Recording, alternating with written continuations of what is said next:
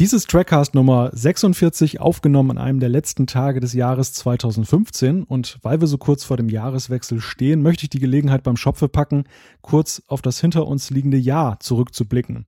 Das war ja unter dem Strich das Jahr, in dem die Blu-ray-Veröffentlichungen endeten. Andererseits ist es aber auch das Jahr, das uns die Perspektive auf eine neue Serie eröffnet hat. Jan, wie sollen wir dieses Jahr bloß finden? Ja, über die neue Serie können wir ja leider noch nichts Neues sagen. Soweit ich weiß, gab es keine weiteren Infos seit der Pressemitteilung Anfang äh, November. Da, da, darf man also gespannt bleiben. Aber auf jeden Fall blicke ich mit einem äh, traurigen, weinenden Auge zurück, dass jetzt offensichtlich keine DS9 und keine Voyager Blu-rays kommen werden. Das wäre definitiv ein Highlight gewesen. Thorsten 2016 bringt ja erstmal einen neuen Film, ohne auf die Details des Trailers jetzt einzugehen, über den wir gleich noch sprechen werden. Freust du dich in puncto Star Trek auf 2016? Ja, mich hat wieder das äh, Popcorn-Kino Science-Fiction-Fieber durch Star Wars erfasst. Äh, ich war schon drin, werde aber jetzt auch nicht spoilern. Außerdem ist es ja der Trackcast und nicht der Star Wars-Cast.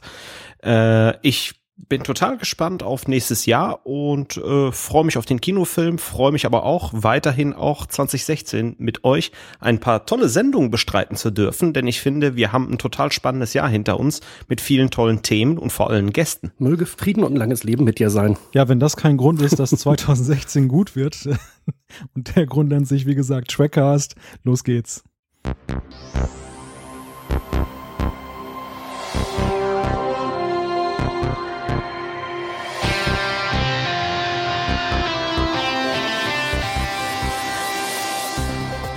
Immer wieder werden wir von Hörern auf unser Star Trek-Wissen angesprochen oder auch Nichtwissen. Und in fast jeder Sendung lernen wir natürlich durch die vielen Zuschriften etwas, was wir bislang noch gar nicht wussten. Nach fast 47 Ausgaben geht es heute in den Wissenstest. Die Stunde der Wahrheit. Wie viel wissen die Trackcaster wirklich über Star Trek? Und da 2016 Star Trek 50 Jahre alt wird, dachten wir uns, das ist so ein perfekter Zeitpunkt, um ein Star Trek Quiz zu veranstalten. Damit herzlich willkommen zum 46. Trackcast und mit dabei sind natürlich auch meine beiden Mitspieler. Sie sind für den Trackcast das, was Jörg Pilawa und Günther Jauch für die Quizshows sind. Großartig. Herzlich willkommen Jan-Patrick Schlame. Hallo allerseits. Und Thorsten Kroke. Einen wunderschönen guten Abend. Und ich begrüße an dieser Stelle natürlich wieder unseren sehr charmanten Host Malte Kirchner. Denn der ist für den Trackcast das, was Poe Damerons Lederjacke für Finn ist. Du siehst mich verwirrt. Ja, mich auch. ja, ich habe jetzt doch gespoilert. Äh, aber an die Star Wars-Gucker äh, ist jetzt kein schlimmer Spoiler. Oh, Menno, ich habe den noch nicht gesehen. Ich will aber tatsächlich reingehen. Das war der letzte Star Wars-Spoiler heute bitte. Gar kein Problem. Ich habe sogar mein Handy wie immer in der Sendung lautlos gemacht. Das ist allerdings R2D2s Piepton, wenn der SMS reinkommt. Ähm, den gab es auch schon vorher, also das, da werde ich jetzt nicht mehr spoilern. das ist nicht der neue Piepton. Nee, ich sage jetzt nichts mehr dazu.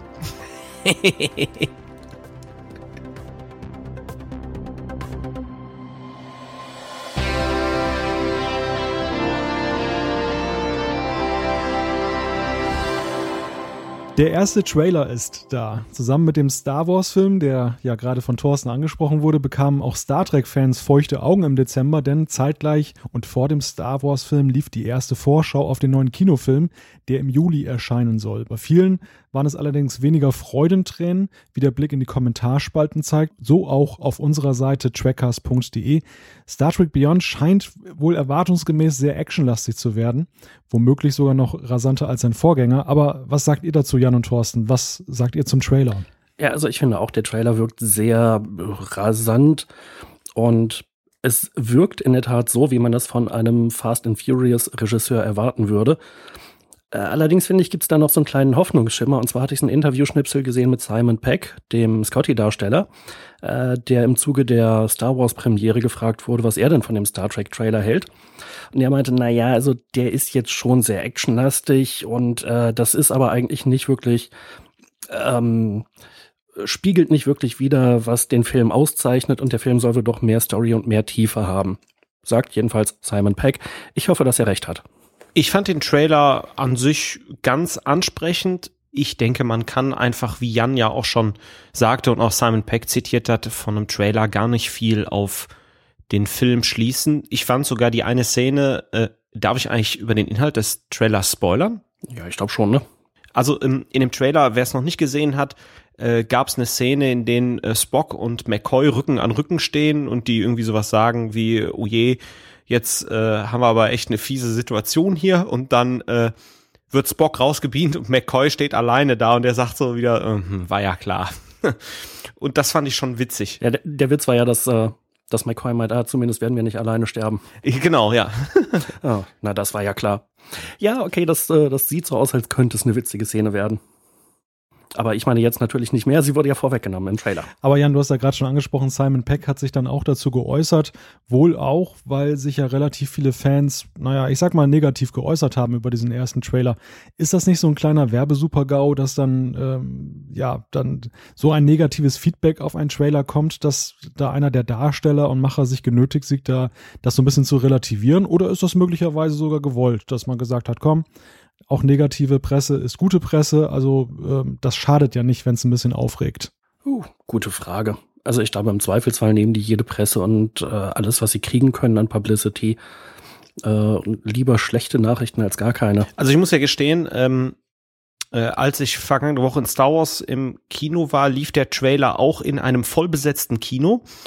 Und ähm, als der den, ich hatte den Trailer schon gesehen, als der Trailer lief, meinten dann meine äh, Bekannten rechts und links von mir, die nicht so äh, bekannte Star Trek äh, und Fans sind, äh, wie ich es beispielsweise bin. Und rechts mein Kumpel meinte zu mir, gehen wir doch rein, oder? Und links der meinte, oh, sah ganz cool aus. Ich fand die Filme auch äh, ganz cool von Abrams, äh, kann ich mir angucken. Und auch im Kino hatte ich jetzt nicht den Eindruck, dass das eher angeödet hat, sondern auch die Leute fanden das ganz interessant und es gab auch den einen oder anderen Lacher an der Stelle. Also von daher mm, scheint er, ob er jetzt negativ oder positiv rüberkommt, äh, irgendeine Art von Emotion ausgelöst zu haben und damit, wie Malte sagt, irgendeine Presse ist besser als gar keine. Da, da ist natürlich dann auch die Frage, die Kommentare, die wir wahrnehmen, das sind ja meistens eher Kommentare auf Star Trek-Seiten. Äh, ist das wirklich so maßgeblich für die große Menge des Kinopublikums? Ja, und auch die Frage, wäre das vor Jahren eigentlich denkbar gewesen, vor einem Star Wars-Film einen Star Trek-Trailer zu zeigen? Ach klar, immer. Es sind ja nicht wirklich Konkurrenzunternehmen in dem Sinne. Sie haben sich ja eher gegenseitig beflügelt teilweise. Ja, also gleich, gleichwohl ist es natürlich so, dass ja der JJ-Faktor das verbindende Element ist. Nach dem Motto, guckt mal, jetzt kommt gleich ein Film, den hat der Abrams gemacht und wir hätten ja noch einen anderen Film, da hängt er zumindest noch so irgendwo mit drin. Ja, aber äh, ich meine, Star Wars ist ja von Disney und äh, Star Trek von Paramount, also das ist ja schon eine direkte Konkurrenzfirma irgendwie. Hm, ja, ich, ich würde mir da nicht so viele Gedanken drüber machen. Also wenn überhaupt, dann bin ich im Moment eher so ein bisschen am Grummeln, dass dem Vernehmen nach der neue Star Wars-Film ja wohl doch ziemlich gut sein soll und in der Tradition der alten Filme und nicht so dieses äh, sehr kindische, was George Lucas mit Episode 1 bis 3 abgeliefert hat. Und das, obwohl es von Abrams ist und obwohl es bei Disney läuft. Und dieser Star Trek Reboot, haben wir ja vielfach drüber gesprochen, mit dem kann ich mich halt nicht so anfreunden. Also ich bin ein bisschen ärgerlich, dass er das mit Star Wars scheinbar viel besser hinbekommt. Ich könnte dir die Frage jetzt beantworten. Nee, lass mal, ich will ja gar nichts weiteres wissen über den Film. Äh, sagen, sagen wir mal so viel, ähm, also ich weiß nicht, wie stark Abrams in Star Wars involviert war. Ich weiß, er war sehr stark in den Star Trek-Filmen involviert und bei mir ist er in der Gunst nochmal gestiegen. Liegt aber auch daran, dass ich äh, das, das Abrams Universe, also seine ersten beiden Filme, äh, ganz cool fand. Na gut, lassen wir dieses Thema für nächstes Jahr ruhen, oder? Bis nächstes Jahr. Und dann überzeuge ich euch. dann werden wir sehen, ob wir Abrams noch böser sein müssen, als wir es ohnehin schon sind. genau, selbst wenn er gar nichts mehr, selbst wenn er gar nichts mehr mit dem Film zu tun hat, ist er trotzdem schuld. Und sei es, weil er nicht Regie geführt hat. Ist das denn überhaupt gut, dass die ganze wesentliche Science Fiction jetzt in der Hand eines Mannes ist? Naja, wenn es Joss Whedon wäre, würde ich mich ja auch nicht beschweren. Aber Mr. Lensflare? ja, für alle, die es noch nicht gesehen haben, es gab auch einen wunderbaren Star Wars Lensflare, Lensflare Trailer. Sehr sehenswert. Eine dezente Überarbeitung. Aber machen wir mal einen Haken hier dran. Ein weiteres Neuigkeiten-Thema glänzt dadurch, dass es keine Neuigkeiten gibt. Nein, es geht diesmal nicht um die Blu-rays, sondern um die neue Serie. Jan, du hast es ja schon vorhin angesprochen. Ähm, ich glaube, du warst es auch, der in der Vorbereitung der Sendung irgendwann in die Runde fragte, ob wir eigentlich noch etwas Neues gehört haben. Ähm, du hast ja augenscheinlich auch nichts weiteres gehört. Ist das nicht so ein bisschen merkwürdig? Ja, ich meine, was veranstalten die denn da? Also, es geht mir ja immer auf den Keks, wenn man zu viel Rummel und zu viel Hype macht, wie auch jetzt bei Star Wars. Aber dass man irgendwie so eine neue Serie ankündigt und dann erstmal zwei Monate gar nichts von sich hören lässt, nicht den Hauch einer Pressemitteilung oder Information über Schauspieler oder welches Universum oder Regisseure oder wer schreibt die Drehbücher, Oh, das klingt aber ganz schön dünn. Ich meine, es ist jetzt nur noch ein Jahr hin, bis die Serie anlaufen soll. Ich habe da ein ganz mieses Gefühl. Weitergehend würde ich sogar noch die Frage stellen, Thorsten. Äh, wir haben uns ja beim letzten Mal schon über das Timing der Ankündigung unterhalten. Dass Paramount jetzt erstmal über den Film sprechen will, ist klar, wobei das ja CBS ist, die die Serie machen. Ähm, ist es nicht aber auch komisch, dass auch seitens der Fans kaum eine nennenswerte Diskussion stattfindet? Ja, aber es gibt ja nichts zu diskutieren. Also wir haben ja das, das ja noch nicht mal an irgendeinen Rahmen abgesteckt. Also irgendein Punkt, an dem man diskutieren könnte. Und ich weiß nicht, ob der Schuss jetzt nicht langsam nach hinten losgeht aus Sicht von Paramount oder CBS. Aber wir haben ja schon in den vergangenen Ausgaben mal immer die Marketingstrategie von Paramount beziehungsweise von CBS in Frage gestellt. Wir wissen ja, wie wir in der letzten Episode hatten vom Trackcast, dass Paramount bzw. CBS ihr hauseigenes Streaming-Portal damit pushen wollen. Aber auch das haben wir ja ein bisschen kritisch beäugt. Und ich kann mir einfach vorstellen, dass man schnell irgendwie diese News verbreiten wollte, weil nächstes Jahr der große Geburtstag ist und der Kinofilm kommt, aber dass man eigentlich so mal gar nichts in der Hand hat. Und ich habe da gerade, wie gesagt, gar kein gutes Gefühl bei, dass das irgendwie gut begleitet wird. Weil wenn wir uns andere Erfolgsserien angucken, wie die, sowohl hierzulande als auch im internationalen Umfeld beworben werden, geht man da, wie ich finde, ein bisschen geschickt damit um. Ja, allein dadurch, dass sie beworben werden. Yep. Aber eine Frage für Malte. Ich glaube, in den Kommentaren hat uns oder wird uns jemand die Frage stellen, ob denn die Serie jetzt eigentlich bedeutet, dass der Vertrag von J.J. Abrams und seiner Produktionsfirma Bad Robot ausgelaufen ist. Hast du da irgendwelche Infos? Tut mir leid, leider überhaupt gar keine. also, falls jemand von unseren Hörern da Näheres weiß, dann würden wir uns drüber freuen. Äh, ich, es könnte aber auch sein, da bin ich nicht sicher, dass die, dieser Vertrag mit Abrams sich speziell nur aufs Kino bezieht und nicht auf das TV, aber da könnte ich auch falsch liegen. Ja, das war übrigens Mate Schrank, der das auf trackers.de äh, gepostet hatte. Neuigkeit Nummer drei ist bezogen auf Star Trek Off-Topic, aber on-Topic, wenn es um den Trackcast geht. Haben Jetzt bin ich mal gespannt. ihr, ihr ahnt schon, wo in welche Richtung es geht. Tele 5 hat uns nämlich darauf hingewiesen, dass sie Firefly eine Heimat geben wollen. Ab 18. Februar soll es soweit sein. Immer donnerstags sollen dann Doppelfolgen ab 20.15 Uhr zu sehen sein. Ja, es ist klar, an wen diese Frage jetzt gehen muss. Jan, hast du die Champagnerkorken schon knallen lassen? Ich habe es mindestens einmal irgendwo auf DVD hier rumliegen. Ähm, aber ist natürlich eine großartige Gelegenheit für alle Leute, die ich noch nicht bekehrt habe, sich die Serie mal in aller Ruhe anzugucken. Ich kann es nach wie vor nur empfehlen. Und ich habe übrigens kürzlich mal meine Steelbook Edition vom Kinofilm Serenity angeschaut und war ja auch mal wieder komplett begeistert über diesen sehr geilen Film. Ich finde übrigens schön, dass Tele5 uns anschreibt. Wo wir doch ein Trackcast sind und kein Firefly-Cast. Stimmt. Hört da irgendjemand bei denen aufmerksam zu? Das führt mich zu der Frage, Thorsten, könnte es sein, dass Tele5 das gemacht hat, weil sie Jan einen Gefallen tun wollen? Auch das könnte sein, ja. Aber äh, vielleicht gibt es ja eine Reaktion von ähm, Tele 5 tatsächlich ein Science-Fiction-Fan, der auch von Jan bekehrt worden ist. Also von daher äh, wäre eine lustige Geschichte. Also, lieber Tele 5-Fan, melde dich doch bei uns. Äh, wir haben ja unsere Anlaufstation, Twitter, Facebook, trackcast.de direkt selbst anschreiben und äh, da freuen wir uns, wenn du dich ein bisschen outest oder outen darfst. Und wenn du das nicht darfst, dann, äh, dann ignoriere diesen Aufruf. Ja, genau. so viel zu den Neuigkeiten und ich würde auch sagen, wären wir mal wieder on topic. Denn 2016 ist ja Star Trek Jubiläumsjahr. Wir können den 50. Geburtstag feiern und egal wie man zu den neuen Filmen steht, oder was uns die neue Serie bringt. Star Trek lebt ja immerhin weiter und das ist schon mal eine gute Nachricht. Wir haben uns deshalb gefragt, wie wir den Auftakt in das Jubiläumsjahr ja gebührend würdigen können und was liegt da näher, als eine kleine Rückschau zu halten, indem wir unser Wissen heute einmal auf den Prüfstand stellen. Genau das soll jetzt passieren. Und im Übrigen seid auch ihr, liebe Hörer, dazu eingeladen, mitzurätseln, denn die Antworten kennen wir selber nicht. das, das, heißt, es kann heute auch offene Fragen geben. Wir sind auf jeden Fall schon mal gespannt. An dieser Stelle möchte ich aber erstmal ein großes Dankeschön loswerden und zwar an Christian Hinze, der ja schon mehrfach bei uns hier zu Gast gewesen ist. Er hat uns nämlich dankenswerterweise eine große Auswahl an Fragen bereitgestellt. Christian, der betreibt einen Blog namens Star Trek HD, das wir empfehlen können und auch in den Show Notes verlinken werden.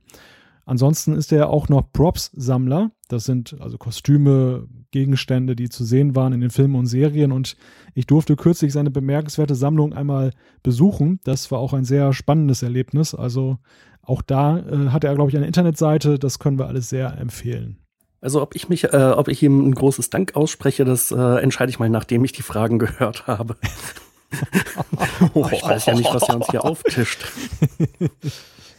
Ja, kommen wir zum Quiz.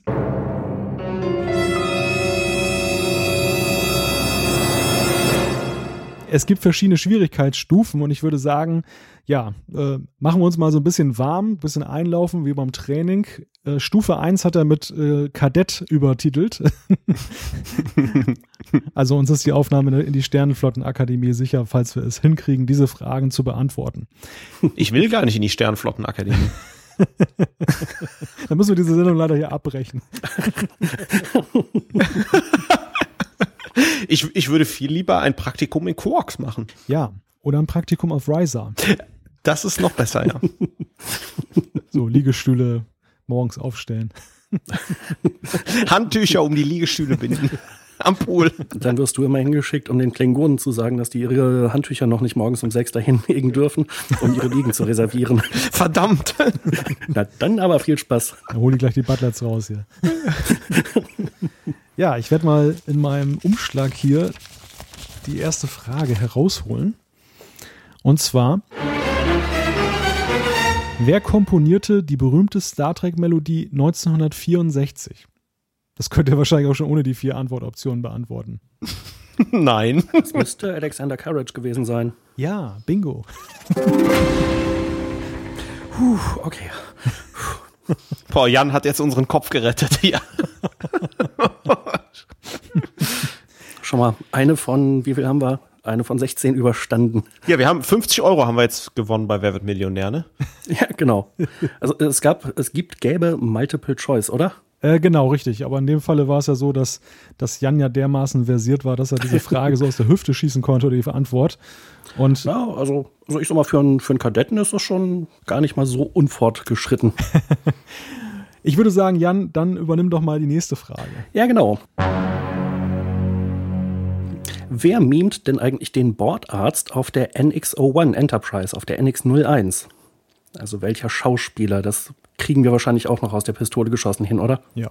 Ja. Na, dann schießt mal. Thorsten, willst du oder soll ich? John Billingsley. Der spielt nämlich Dr. Flox. Ganz genau. Ich konnte das aber nur mit dem Ausschlussprinzip beantworten, weil ich sehe gerade hier die anderen Antworten schon. A wäre Gates McFadden gewesen und C äh, Alexander Siddig beziehungsweise Siddig El, Siddig El Fadil. Tja, und da bleibt halt nur noch John Billingsley übrig. Ja, na gut, DeForest Kelly hätten wir auch noch zur Auswahl gehabt. Ich habe übrigens Dr. Pulaski vermisst. Und den Holodoc. Und den Holodoc nicht zu vergessen. Ja, Dr. Pulaski, das wäre nochmal so ein schöner Cameo-Auftritt gewesen, wenn die auf der NX01 aufgetaucht wäre. äh, wie heißt die Schauspielerin? Diane Muldur oder so? Mhm, Diana Muldur. Ah, okay, ja, ich konnte es nicht aussprechen. Sorry. Ich habe es wahrscheinlich auch falsch ausgesprochen, aber so würde ich es aussprechen. ja. Nee, nee, du hast da immer ein gutes Gefühl für. Ich glaube, das ist richtig. ja, da jetzt die Frage kam nach der Darstellerin, kann ich mir jetzt diese gehässige Bemerkung, muss ich mir jetzt verkneifen, dass es vom Alter her ja auch hätte hinkommen können, dass sie auf der NX01 nochmal auftaucht. Sehr schön. Ich liebe dieses Quiz. Es ist sehr gut, dass du dir das verkniffen hast. Ja, kommen wir zu einer ganz, ganz komplizierten Frage. Äh, ich muss hier schon schmunzeln, weil ich die Frage schon vor Augen habe. Und äh, ich möchte gerne die vier Optionen vorlesen, weil es einfach zu schön ist. Was ist Benjamin Siskos Lieblingssport? A. Football. Jetzt kommt's. B. Volleyball. C. Baseball. Oder D. Basketball. Also ich vermisse ja Wasserpolo. ja, die, die, diese Option hätten wir eigentlich noch hinzufügen müssen. ja, ich glaube, es ist Baseball, ne? Oder Rugby. Stimmt, oder Boxen, das kann er angeblich auch sehr gut. Oder Cur Curling. ja. ja, genau. Es gab übrigens auch mal eine Folge, da baut der total intensiv so eine Uhr zusammen. Hat mich übrigens an den Uhrmacher aus Heroes erinnert. Und der wird gespielt von. Ja. Ähm, oh Mann, Sylar, ne? Spock, ähm, Zack. Mhm. Genau, Zachary Quinto. Genau, Zack Quinto. Das war, das war jetzt die Bonusfrage. Wow, nicht schlecht. Ja. Aber diese Bastelei von Cisco, die, die ist ja sowieso ein Element, was uns ja ein paar Mal unterkommt. Ich denke da noch an dieses Solarschiff, was er mit Jake da zusammenbaut. Yep. Das, das ist mhm. ja auch so eine, so eine Heimwerker-Episode. Das fand ich eigentlich immer ganz charmant. Ja, stimmt. Ja, da hat er übrigens den Rasierapparat nicht mitgebastelt. das war nur die Überleitung der Autorin, dass man dann plausibel zeigen konnte, dass er hinter Bart trug. ja. ja, die nächste Frage steht an und die würde ich immer einfach mal an Thorsten weitergeben. Oh. Was ist Regular 1? A. Ein Mond. B. Eine Sonne.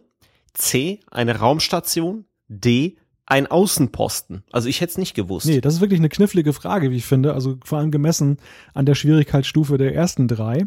Ich glaube, wir können uns da auf einiges gespannt machen in den nächsten Stufen. Aber ich würde sagen, das müsste doch die Raumstation sein in Star Trek 2, der Zorn des Khan, wo das Genesis-Gerät äh, entwickelt wird. Diese pilzförmige? Nee, da sind sie ja gestartet, meine ich. Ich weiß gar nicht, ob man das Regular Raumlabor mal von außen gesehen hat. Aber das müsste da sein, wo Dr. Marcus und, also Carol Marcus und David Marcus, äh, da dieses Genesis-Dingen entwickeln und dann, äh, was halt im Orbit von dem Genesis-Planeten, denke ich mal, dem späteren, äh, angesiedelt ist. Hm. Boah, Jan, das kam bei dir so schnell. Ich glaube, du hast recht. Relativ. Also ich würde mal sagen, 90 Prozent. Ja. Also ich habe mal bei Memory Alpha jetzt geguckt. Ja. Disqualifikation. Ich, ich, ich wollte doch nur bewerten, Jan, ob du recht hast oder nicht. Und die gute Nachricht ist, es ist alles richtig. Juhu. Ah, sehr gut. Wollen wir denn gleich noch irgendwie trotzdem stalken? Weil ich finde ja schön, wenn wir halt einfach unser Unwissen da einfach so jetzt im Raum stehen lassen. Oder sollen wir zum Ende der Sendung auch noch ein bisschen im Internet spingsen? Ich würde sagen, von Fall zu Fall. Okay. Ich, ich glaube auch. Also ich finde, die Kadettenstufe, die muss jeder schaffen. Son sonst muss er Liegestühle auf Riser sortieren. genau. bei den, bei den Klingonen Platzanweiser sein. ja, dann äh, einen imaginären Tusch für Stufe Nummer zwei. Ja, Moment, wieso imaginärer Tusch? Wir können doch einen sexy, hexy Soundeffekt dann einspielen. Ja, stimmt. Ich bin begeistert. Du, du, du, du, du, du, du. Ah, das wäre Millionär. Ah, den, den dürfen wir, glaube ich, aus rechtlichen Gründen nicht bringen. ja, das schneiden wir raus. Was? Echt? Das ist äh, geschützt? Ich glaube schon, ja. Ich glaube schon. Oh Mann. Ja. Aber wir finden was anderes Adäquates. Falls ein Hörer Glockenspiel spielt, bitte melden.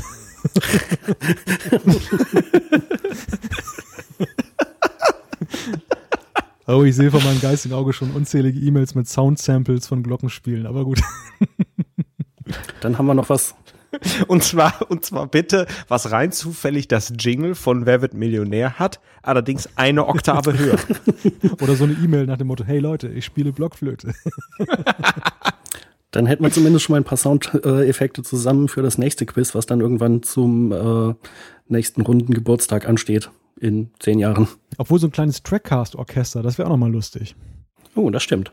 Wenn wir irgendwie musikalisch begabte Hörer haben und die schalten wir mal alle zusammen und dann spielen wir irgendwie die Melodie von Alexander Courage, das wäre echt cool. Wer war nochmal Alexander Courage? Ich glaube, wir müssen Thorsten an dieser Stelle schon aus der Sendung rauswerfen.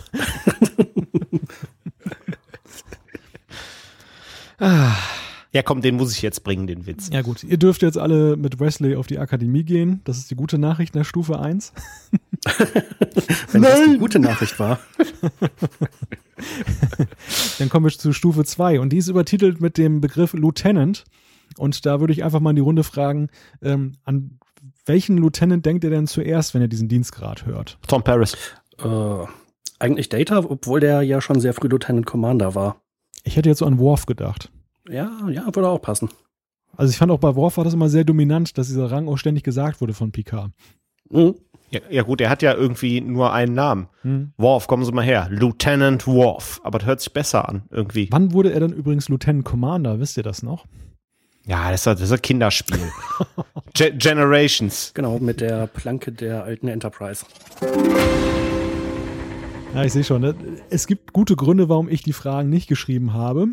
Das, deshalb stelle ich mal die erste Frage m, zur Stufe 2, die Christian uns Ach so, geschickt das war hat. sie noch gar nicht. Nee, nee, das war jetzt eine malte Quatschfrage.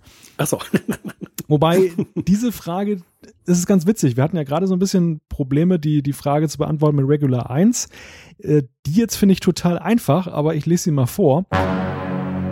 Wie hieß die Raumstation Deep Space Nine ursprünglich? Na gut, das wird auch oft genug erwähnt im Lauf der Serie. Ja, also A minus Corva, B Kanar, C Teroknor oder D Gulukat. Sehr, sehr schöne Auswahlmöglichkeiten. So, so, wir können jetzt ja so Wer wird Ja. millionärmäßig schon mal was ausschließen. Also, Minos Corva, woher kommt mir das bekannt vor? Da muss ich jetzt wirklich überlegen. Ja, minus Corva konnte ich jetzt auch nicht zuordnen. Mhm. Kanar ist ja dieses Getränk bei den Kardassianern. Ich versuche mal in einem Satz. Guldut Kat trank damals gerne Kanar, als er auf Terok Nor an Minas Korva dachte. Nicht schlecht. Verdammt nicht schlecht. Das ist dann diese, diese Einstiegsfrage, dann D, B, C, A. genau. genau. Habe ich übrigens mal das totale Desaster erlebt. Da hat Günther Jauch irgendwie gefragt, sortieren Sie die folgenden Brüche der Größe nach, von klein nach groß. Hat er irgendwie gesagt, so ein Drittel, fünf Zwölftel, ein Halb und elf Dreizehntel. Konnte keiner beantworten. Das in der Zeit hinkriegen ist aber auch echt ein bisschen haarig. Ja, aber dass es keiner beantworten konnte. Spricht nicht gerade für die Leute. Boah, Gott sei Dank haben wir den Trackcast hier, nicht den Mathe-Cast. Ja, aber die Antwort ist natürlich ganz einfach Teroknor, ganz klar. Jo, ich glaube, da sind wir uns einig. Dann loggen wir das mal ein und gucken wir, ob es richtig ist.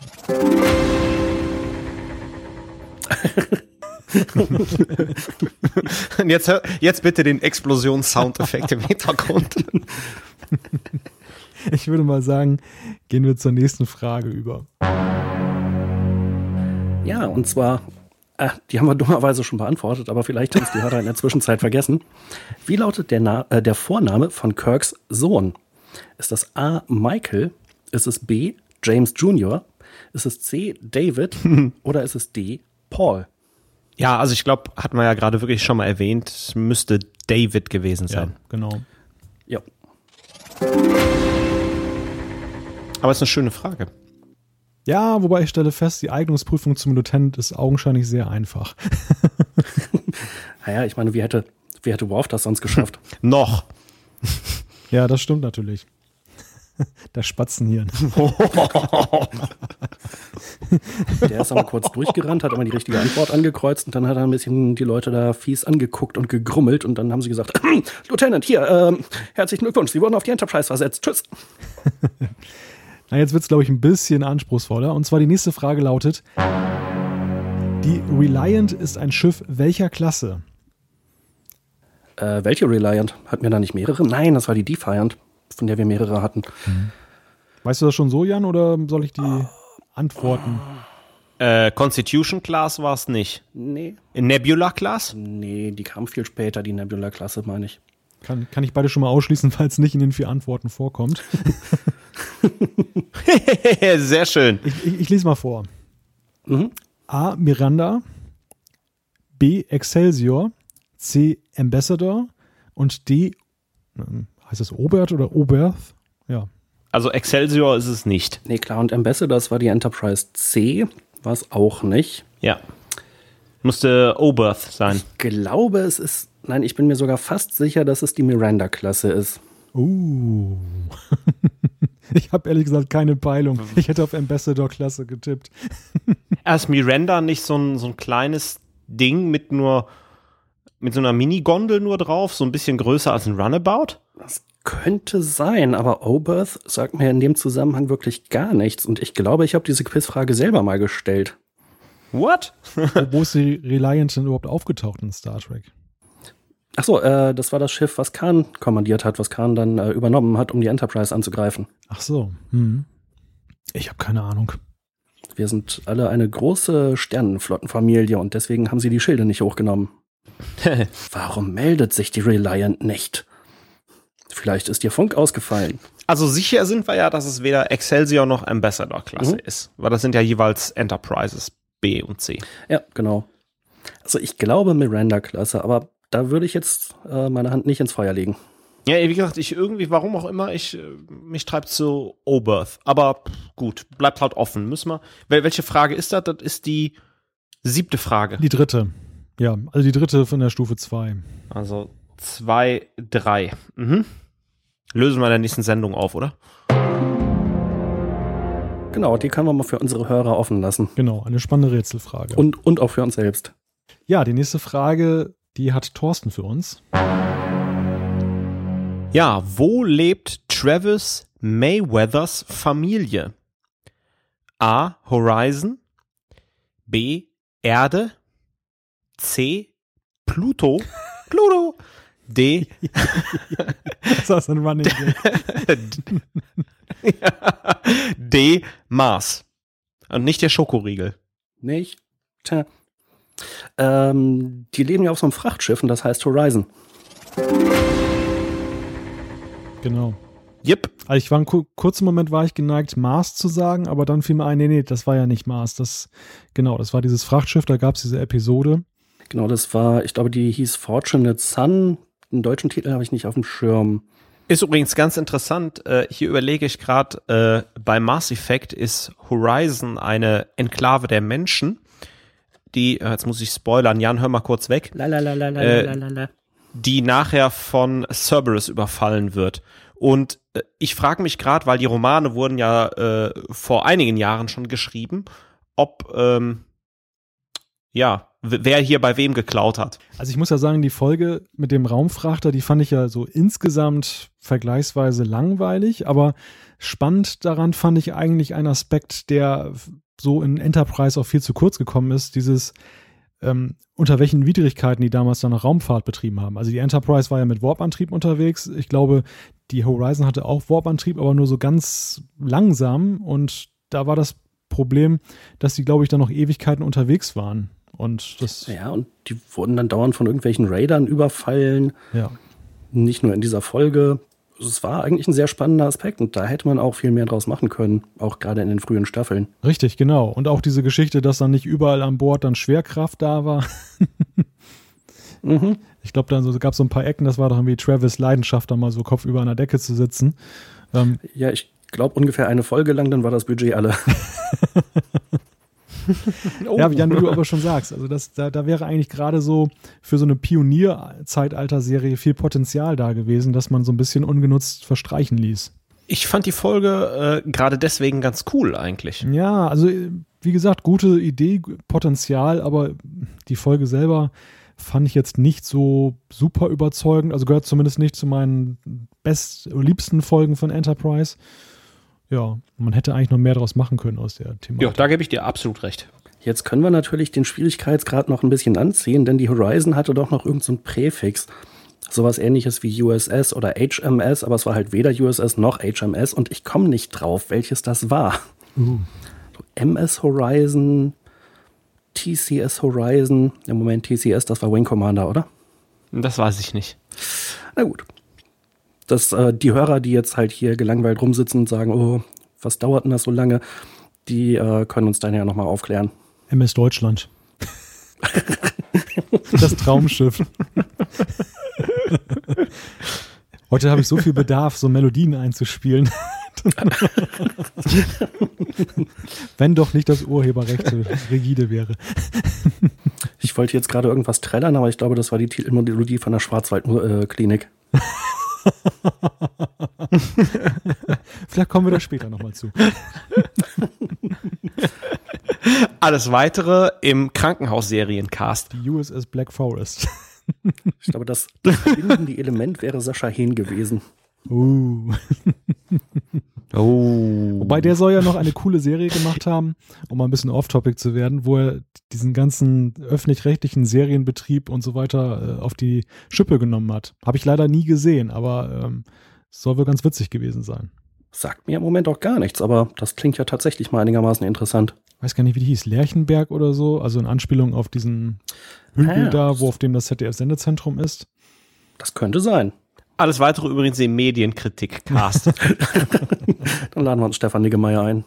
genau. Ja, dann würde ich sagen, äh, die Stufe Lieutenant ist mit einem kleinen Abstrich soweit bestanden worden. also nur Junior Grade. Ja, genau, richtig. Äh, eigentlich müsste jetzt die nächste Stufe Lieutenant Commander sein, aber wir springen gleich eine Ebene höher. Es wird Riker-mäßig. Oh, Genau. Stufe 3 Commander. Und als Belohnung setzt sich Troy auf unseren Schoß. ja, entweder das oder wir müssen bei der Prüfung jetzt äh, jemanden opfern. Oder das. Ja, schauen wir mal.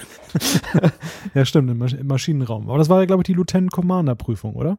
Nee, ich glaube. Mit Troy? Nee, das war die Commander-Prüfung Ja. sogar, oder? Ist Troy nicht nachher Commander?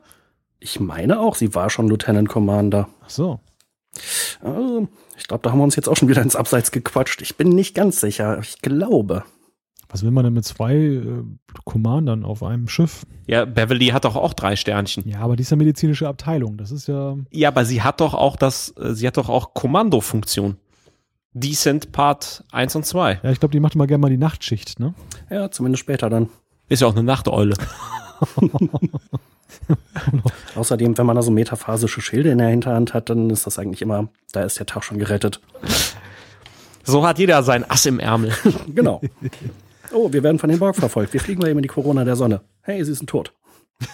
Oh, cooler Plan. Hypospray kann ja jeder. Das ist dann eher der Part von Dr. Pulaski.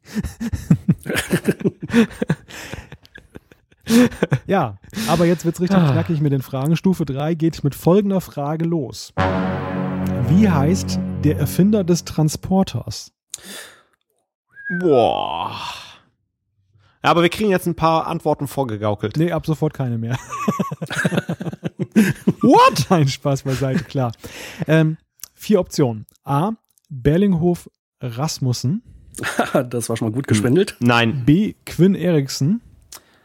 Ah, ja, ja, ja, natürlich. Äh, klar. C. Aus der Enterprise-Folge. Weiter. C. Emery Eriksson. Oder D. Mhm. Devinoni, Erik Eriksen. Devinoni Rall. Nein. Nein, mit dem hatte Troy eine Affäre. das war ein bisschen spät, um den Transporter zu erfinden. Ähm, es gab doch die Enterprise-Folge in der vierten Staffel, wo sie den Erfinder vom Transporter Ja. gefunden haben und der wollte dann da seinen Sohn rausholen. Der Erfinder war, also ich, jedenfalls derjenige, der seinen Sohn retten wollte, das war Emery Erickson. Und ich vermute, sein Sohn war Quinn. Und ich meine, Ich hätte es jetzt andersrum gesagt. ich meine, dass Emery selbst auch der Erfinder ist und nicht sein Sohn. Das könnte aber sein, dass Quinn das Ding erfunden hat und getestet und sein Vater versucht dann seitdem ihn zu retten. Nicht schlecht, Herr Specht. Nee, aber heißt der Vater nicht Quinn? Ziemlich sicher Emery. Okay, gut, dann wird es wohl sein. Aber also mit Ausschluss, ja, dann hätte ich gezockt. Ja. Ja, also da wäre ich auch bereit gewesen, Aber- äh, auf Emery zu setzen. Auf die Gefahr hin, dass es vielleicht falsch Hut ist. ab. Hut ab, Jan. Aber wie hieß die Folge? ja, das weiß ich auch nicht, aber ich weiß, es war bei Enterprise. War erst vierte Staffel so spät? Krass. Na gut, die dritte Staffel kann es ja nicht sein. Ja, in der vierten, ähm, da gab es ja ziemlich viele von diesen Story-Arc-Geschichten, die so zwei, drei Folgen umspannt haben. Aber es gab so ein paar Einzelfolgen halt auch. Ich fürchte, da muss ich jetzt auch mal spicken. Ja, da höre ich doch wieder Mausklicken. Ja, Hut ab. Also ich, hätt, ich erinnere mich jetzt so an die Folge, wenn, wenn Jan sie erwähnt, aber an den Namen kann ich mich überhaupt nicht erinnern. Ja, aber Rasmussen hättest du ja auch ausschließen müssen, das war der Zeitreisen-Historiker. Ja, stimmt. Ja, und das war auf jeden Fall ein Typ, deswegen vier kann es nicht sein. Ja, die Folge hieß sowohl auf Deutsch als auch auf Englisch Daedalus oder Daedalus. Aha. Wer kennt sie nicht? Aber das ist doch, das ist doch der aus der Saga, der die Flügel seinem Sohn gibt und der fliegt in die Sonne, oder wie war das? Ja, genau, müsste so sein.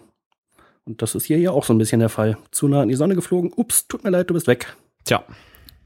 Sehr gut, Jan. Also ich stelle gerade fest, dass ich gar kein Star Trek-Fan bin. Nee, du bleibst halt einfach Lieutenant Junior Grade, ganz einfach. Cool, dann können wir, können wir Malte in Zukunft rumkommandieren. Wieso in Zukunft?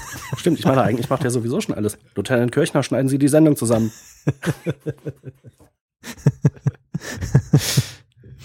Ja. Ich komme mir vor wie die Bedienung um 10 vorne hier. Komm, ich hätte gern ein Praktikum im Quarks gemacht. Was sind das eigentlich für Leute, die im 10 vorne arbeiten? Ja, das sind die, die die Aufnahmeprüfung nicht geschafft haben. Ne? Ach so, okay. Oder die, die heimlich auf Geinen stehen.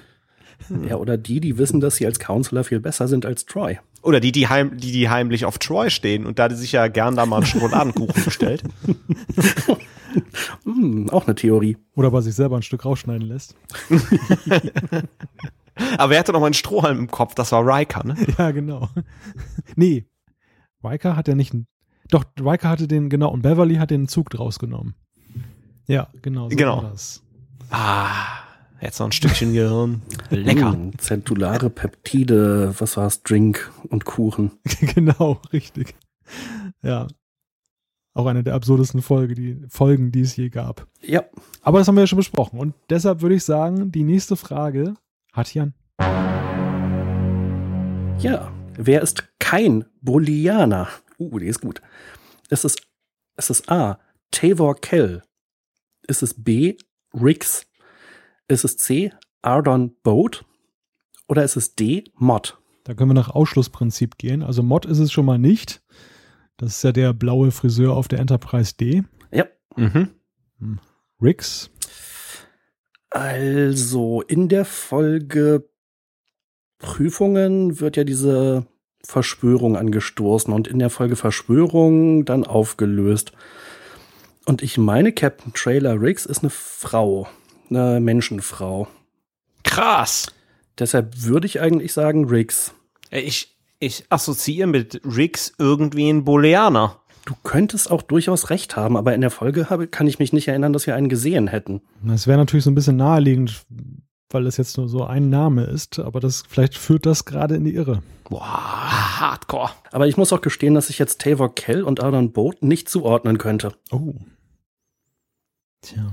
Ja, also zugegeben, der Schwierigkeitsgrad hat schon ganz schön angezogen. Ja, würde ich auch mal sagen. Für die Captain-Prüfung nachher, da müssen wir uns warm anziehen. Da ist direkt die Admiral-Prüfung. ich notiere mir, das war, das war die zweite Frage der dritten Runde, ne? Ja. Also, ich glaube, sicher sind wir, dass es Mr. Mode nicht ist. Wie gesagt, Riggs, ja, gut, ich könnte natürlich auch auf die Falle kommen. Wobei Mode und Boot. Hm. wahrscheinlich, wahrscheinlich sind einige Hörer da, die kriegen gerade den Herzinfarkt. Boah, Gott, sind die doof. Ich habe ich hab jetzt gerade mal ein bisschen in der Episodenbeschreibung von Die Verschwörung gestöbert und schon mal einen schweren Fehler festgestellt. Und zwar gab es einen Captain Trailer Scott, aber nicht Trailer Riggs. Toll. Also bricht das ganze Argumentationsgebäude gerade in sich zusammen. Oh. Ah, ich glaube, Riggs ist ein Booleaner. So, und jetzt benutze ich auch mal meinen Google Joker und ich gebe Riggs einfach mal völlig blank in Google ein und guck mal, was passiert. Ah, Riggs Event, Ton- und Lichttechnik. Gut, vielleicht. und da Bilder zu Riggs und das erste Bild ist tatsächlich ein Booleaner. Ah. Und zwar in der Next Generation Uniform. Ich versuche das mal hier irgendwie weiter zu öffnen, damit wir hier drauf kommen. Der, der, der ist ja sogar Captain. Was ist da los? Memory Alpha. Captain Riggs was a 24th century Bolian Starfleet officer, commander of the USS Thomas Paine. Mhm. War das nicht das Schiff, wo Benjamin Sisko irgendwie drauf war? Nee, der trifft sich mit Picard auf der Oberfläche von Dytalix B. Ich weiß, ach, in, du hast recht, Jan, in der TNG-Folge die Verschwörung. Krass! Ja, Captain Riggs und der Telix B, das war klar, nur ob er Bodianer ist, nicht? Da war ich mir unsicher. Ach so, jetzt völlig hier aus der. Äh War da wirklich ein Bolianer zu sehen? Kann ich mich echt nicht mehr dran erinnern. Das ist ja krass. also auf dem Memory Alpha Foto, ja, die haben diese uralt, diese ganz eng anliegenden TNG-Uniformen an. Krass, ja. Mhm. 1A Booleaner. Ja. Also Adon Boot habe ich jetzt auch noch nicht gegoogelt, aber ich habe mal Tavor Kell äh, bei der Memory Alpha gesucht. Wir sind Schummler. ne? aber sowas von. Und Tavor Kell war ein Kardis, äh, kardassianischer Architekt. Hm. Ja, Boot und Mod, habe ich doch gesagt. So ein Rix hatte ich auch so ein Gefühl, ich hätte da gezockt. Ja, Ja. Okay, dann mal weiter. Kinderspiel, die Frage. Die nächste Frage lautet: Wer schlüpfte nie in die Rolle von Christopher Pike? Ja, Ja, Jan, was sagst du? ja. Patrick Stewart. Stimmt. Der steht nur leider nicht in der Liste. Die Antworten: A. Jean Kenny, B. Malachi Throne, C. Bruce Greenwood und D. Jeffrey Hunter. Okay, Jeffrey Hunter hat den Original Pike gespielt, wenn ich mich nicht ganz stark täusche. Äh, Bruce Greenwood hat Pike im, äh, in den beiden Kinofilmen gespielt. Im zweiten war er noch dabei, oder? Oder ist er schon im ersten draufgegangen? Der ist schon im ersten draufgegangen. Nein, im zweiten ist er draufgegangen. Okay. Als sie am Konferenztisch saßen. Sean Kenny oder Malachi Throne? Ich würde jetzt den 50-50 Joker ziehen. Ja, Moment mal, wir reden jetzt nur noch über den Typ, der den in der Lampe gespielt hat, ne? Der zwei Blinklichter hier hatte. Äh, äh. Oder beziehungsweise äh. Und zwar aus der TOS-Folge Talos 4 ein Tabu. Die erste TOS, nee, die erste Star Trek Doppelfolge übrigens. Und auch die einzige bis TNG äh, Ende dritte Staffel. Yep. Wir haben ja zu wenig TOS in der Sendung. Sehr gute Folge übrigens. Und bezieht sich auf die Originalfolge Der Käfig. Das wusste sogar ich. Genau. Und da haben sie ja die Szenen raus. Das ist nämlich der andere Schauspieler von ähm, Pike, oder? Oder bringe ich da gerade was durcheinander? Ist das tatsächlich derselbe Schauspieler? Hat man den Pilotfilm-Schauspieler genommen und dann in die schwarze Box gesetzt? Aber wo, wo wäre denn Captain Pike dann nochmal aufgetaucht? Vielleicht bei TAS. Naja, aber das ist nicht Kanon. TAS ist nicht Kanon? Ich glaube nicht. Okay. Und in den späteren Serien, also quasi vor den J.J. Abrams-Filmen, ist Captain Pike ja, glaube ich, nie wieder aufgetaucht. Vielleicht taucht Pike ja bei Enterprise auf. Ich überlege nur gerade. Nee, Ja, eigentlich nett, ne? das wäre ja auch vor seiner Zeit gewesen. Da taucht ein Mann aus dem 29. Jahrhundert auf. Eindeutig vor seiner Zeit. Ja, Sean Kenny oder Malachi Throne? Also Malachi Throne, Malachi Throne sagt mir was als Schauspieler. Es könnte sein, dass er die Rolle gespielt hat, aber es könnte auch sein, dass er eine oder mehrere sogar andere Rollen gespielt hat. Also, äh, klar ist, äh, deswegen super krass, Jan, Jeffrey Hunter und Bruce Greenwood äh, ausgeschlossen. Das hätte ich dir nicht beantworten können. Aber äh, wir sind ja auf drei Pikes gekommen, also die dann vermeintlich, und zwar wir wissen, wo von drei Schauspielern verkörpert werden. Also wir waren ja nicht ganz so schlecht. Hm, stimmt. Wobei Riker hätte uns durchfallen lassen. Ja, also ich glaube, die, die Frage dahin kommen, wo jetzt im Maschinenraum jemand geopfert werden muss, so weit kommen wir gar nicht erst. Wir haben schon in der Theorie versagt. Also Wesley hätte ich gerne über die Klinge springen lassen. Also ich bin fasziniert darüber, was ihr alles wisst, aber auf der anderen Seite irgendwie auch begeistert darüber, dass selbst Jan an seine Grenzen kommt. ich, ich bin hier sowieso schon komplett raus, stelle ich fest. ich glaube, das wird auch mit der nächsten Frage nicht besser, die jetzt Thorsten für uns hat. Auf welchem Planeten führte Janice Lester eine Expedition an? A. Exo 3, B. Camus 2, C. Minara und D. Elba 2. Wow. Wer ist Janice Lester? Äh, Genau die Frage stelle ich mir auch. Janice Rent, das hätte ich noch beantworten können, aber Ja. Das ist schon die Überleitung zur nächsten Stufe, glaube ich. Ich glaube auch. Leck mich der Tesch. Exo 3, Camus 2, Minara und Elba 2. Wie viele Frauen haben denn in der Originalserie eine Expedition angeführt? Wie kommst du jetzt auf die Originalserie? Na, ich versuche gerade einzugrenzen, in welchem Jahrhundert das gewesen sein könnte. Und in der Originalserie war das doch noch nicht so verbreitet, dass Frauen eine Expedition angeführt haben, ne? Würde ich jetzt meine Hand für Onny ins Feuer legen. Das muss nur so ein Seiten-Logbucheintrag sein, so Sternzeit 4711. Nachtrag. Äh, nachdem wir äh, jemanden angefunkt haben, der die Expedition auf Exo 3 leitet. Na, also ich überlege, weil Expeditionsleiterin, da fällt mir eigentlich spontan nur eine ein, und zwar diejenige bei der Folge mit dem Kristallinwesen. Die äh, Riker anbaggert. Und die unterhalten sich da ganz nett und machen irgendwie schon ihre Abendplanung und dann kommt Data irgendwie an und äh, hier, ich habe irgendwelche äh, äh, was weiß ich, äh, Werte auf meinem Tricorder und dann erkennen sie das Kristallinwesen und müssen flüchten und äh, sie stirbt dann da ähm, quasi noch bevor alle gerettet werden können. Das könnte Janice Lester gewesen sein. Dann ist aber immer noch die Frage, auf welchem Planeten. Also ich glaube, das ist eine falsche Spur. Ich habe nämlich mal heimlich in Episodenguide geguckt. Sehr gut. Unglaublich. Das ist Dr. Kila Ma. Nein, Dr. Kelamar tötet hinterher das Kristallinwesen, weil das Kristallinwesen ihren Sohn bei einem früheren Angriff getötet hat. Ach so, na gut. Also ich weiß, Picard ist der mit der Glatze. Und Riker der mit dem Bart. Zumindest in den ja. hinteren Staffeln. ja. Und dann fällt einem ja im Lauf der Serien auf, dass eigentlich der bewohnte Planet, wo man jetzt irgendwie runterbeamt, eigentlich fast immer oder sehr, sehr häufig so und so drei ist. Mintaka 3 und äh, was auch immer. Und sehr, sehr selten der zweite Planet im System.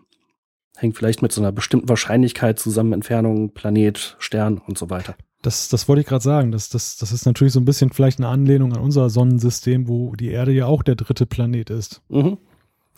Dann könnte man, wenn man jetzt ganz krass zocken wollte, schon mal Kamos 2 und Elba 2 so ein bisschen, ich sag nicht ausschließen, aber so beiseite schieben. Ja, und Minara ja eigentlich auch, oder? Ja, ja aber nur weil es nicht Minara 1 heißt, heißt es ja nicht, dass es nicht vielleicht doch Minara der dritte im System sein könnte. Wobei ich das immer kurios fand, dass in Star Trek so, ja, alle möglichen Planeten äh, nach den Systemen benannt sind und dann einfach nur so runtergezählt. 1, 2, 3, Veridian 3, Veridian 4 und ähm, die Erde eigentlich so ein feststehender Begriff auch im Universum ist. Nö, Kronos, Bajor, Cardassia, Romulus, ja klar, Remus. also die anderen werden ja selten runtergezählt, aber ganz häufig ist es natürlich so, dass die Cardassianer von Cardassia kommen im Cardassia-System. Die Bajoraner kommen von Bajor im Bajor-System. Und die nennt sogar Cardassia Prime. Mhm. Ja. Genau. Die Klingonen von Kronos bilden da, oder Karnas, bilden da schon mal eine Ausnahme, was ja sehr cool ist, aber das müsste es eigentlich viel häufiger geben. Mhm. Ja, und auch, dass der Begriff Erde so, so ähm, Konsens ist, weil das ja eigentlich ja so ein Grundbegriff eigentlich ist, so Erde, Himmel, Luft und so weiter. Mhm. Dass nicht dann andere Völker dann eben sagen, ja, so wie zum Beispiel Köln für den Amerikaner nicht, nicht Köln ist, sondern Cologne. Guten Tag, wir kommen von der Erde. Naja, wie ein Fisch siehst du auch nicht aus. Dass man nicht sagt Terra. Tja. Oder Sol 3. das ist ja eine Geschwindigkeit bei TOS. Es sei denn, man ist John Frederick Paxton, dann ist man natürlich Mitglied von Terra Prime. Also ich glaube, wir können noch, wir, wir, können noch weiter quatschen, aber ich glaube, wir werden es nicht lösen. Ich habe mir das jetzt mal notiert hier. Auch. Also, ich will zumindest mal gucken, die Folge mit dem Kristallinwesen. In welcher Staffel war das überhaupt? Na, ich, ich stöber da mal so, so, so nebenbei. Wir können ja schon mal weitermachen. Aber es fällt schon auf, dass Star Trek ja so ziemlich erdfixiert ist. Absolut. Finde ich. Also das, die Erde ist immer irgendwo so ein Mittelpunkt des Universums. Was ja irgendwie, ja, schon merkwürdig ist. Weil andere Völker ja durchaus weiterentwickelter sind. Weshalb haben die Vulkanier sich zum Beispiel da der, den, den Menschen so untergeordnet? Warum ist nicht Vulkan der, der Sitz der Föderation? Ja, das ist auch eine gute Frage. Fragen über Fragen. Aber das wären wahrscheinlich noch Fragen, die wir noch hier beantworten könnten. Jetzt kommen, glaube ich, Fragen, die kein Mensch mehr beantworten kann von uns. Es geht in Stufe 4. Und das ist natürlich naheliegenderweise die Stufe Admiral. Oh oh. Uh, den Captain übersprungen.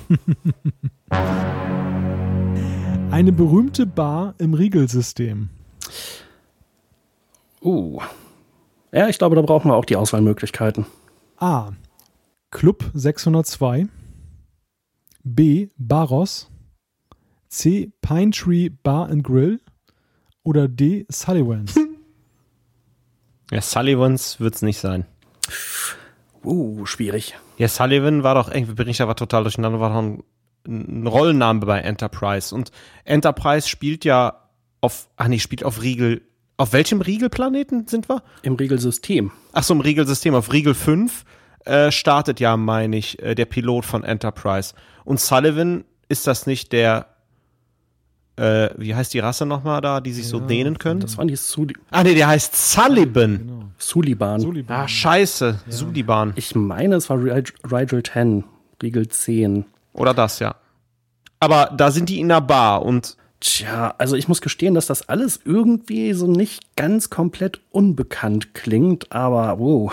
Ja, aber Pine Tree, was macht das im Riegelsystem? Das ist doch ein, äh, müsste doch ein Ahorn sein, oder? Nee, ein Pine Tree? Ein was? Pinie nehme ich an. Ach nee, Pinie, ja, ich Idiot. Tja. Also irgendwas finde ich ist da so mit Club 602, aber da könnte ich auch falsch liegen. Ich habe keinen Schimmer. Und ich muss auch gestehen, dass ich jetzt auch schon echt nicht mehr weiß, in welcher Serie man am ehesten danach suchen sollte. Enterprise. Ja, da würde ich jetzt auch drauf tippen. Also da habe ich jetzt auch so intuitiv dran gedacht. Aber bei TOS hat man auch das Riegelsystem, Mhm. ne? Ja, auch bei TNG könnte das mal erwähnt worden sein. Aber im Pilotfilm von Enterprise, da sind sie zwar auf Rigel, ich glaube Rigel 10, aber ich weiß nicht, ob sie da in irgendeiner Bar unbedingt unterwegs sind. Dann wäre das mehr so eine Erwähnung, wo jemand sagt, übrigens, wenn du mal wieder auf Rigel so und so bist, dann geh auf jeden Fall in den Club 602 oder ins Barrows oder in die Pine Tree Bar and Grill oder ins Sullivans. Tja, schwierig, schwierig. Ja, keine Ahnung. Passe. Wollen wir uns der nächsten Frage widmen? Ja, Gerne. ich weiß nicht, ob ich das jetzt noch mit gerne überschreiben würde. Es, es wird nicht besser. Doch eine knacken wir. Na, schauen wir mal. Welches Stück führte Caridians oder Caridians Theatergruppe auf der Enterprise auf? War es Heinrich IV., war es Othello, war es König Lear oder war es Macbeth? Wer oder was ist Caridians äh, Theatergruppe? Doch, doch, doch. Ich dachte, Be Beverly macht das mit der Theatergruppe. Da klingelt aber was. Ich glaube, das war eine Classic-Serie. Ah. Ach so. Aber welches Stück die aufführen, weiß ich jetzt auch nicht.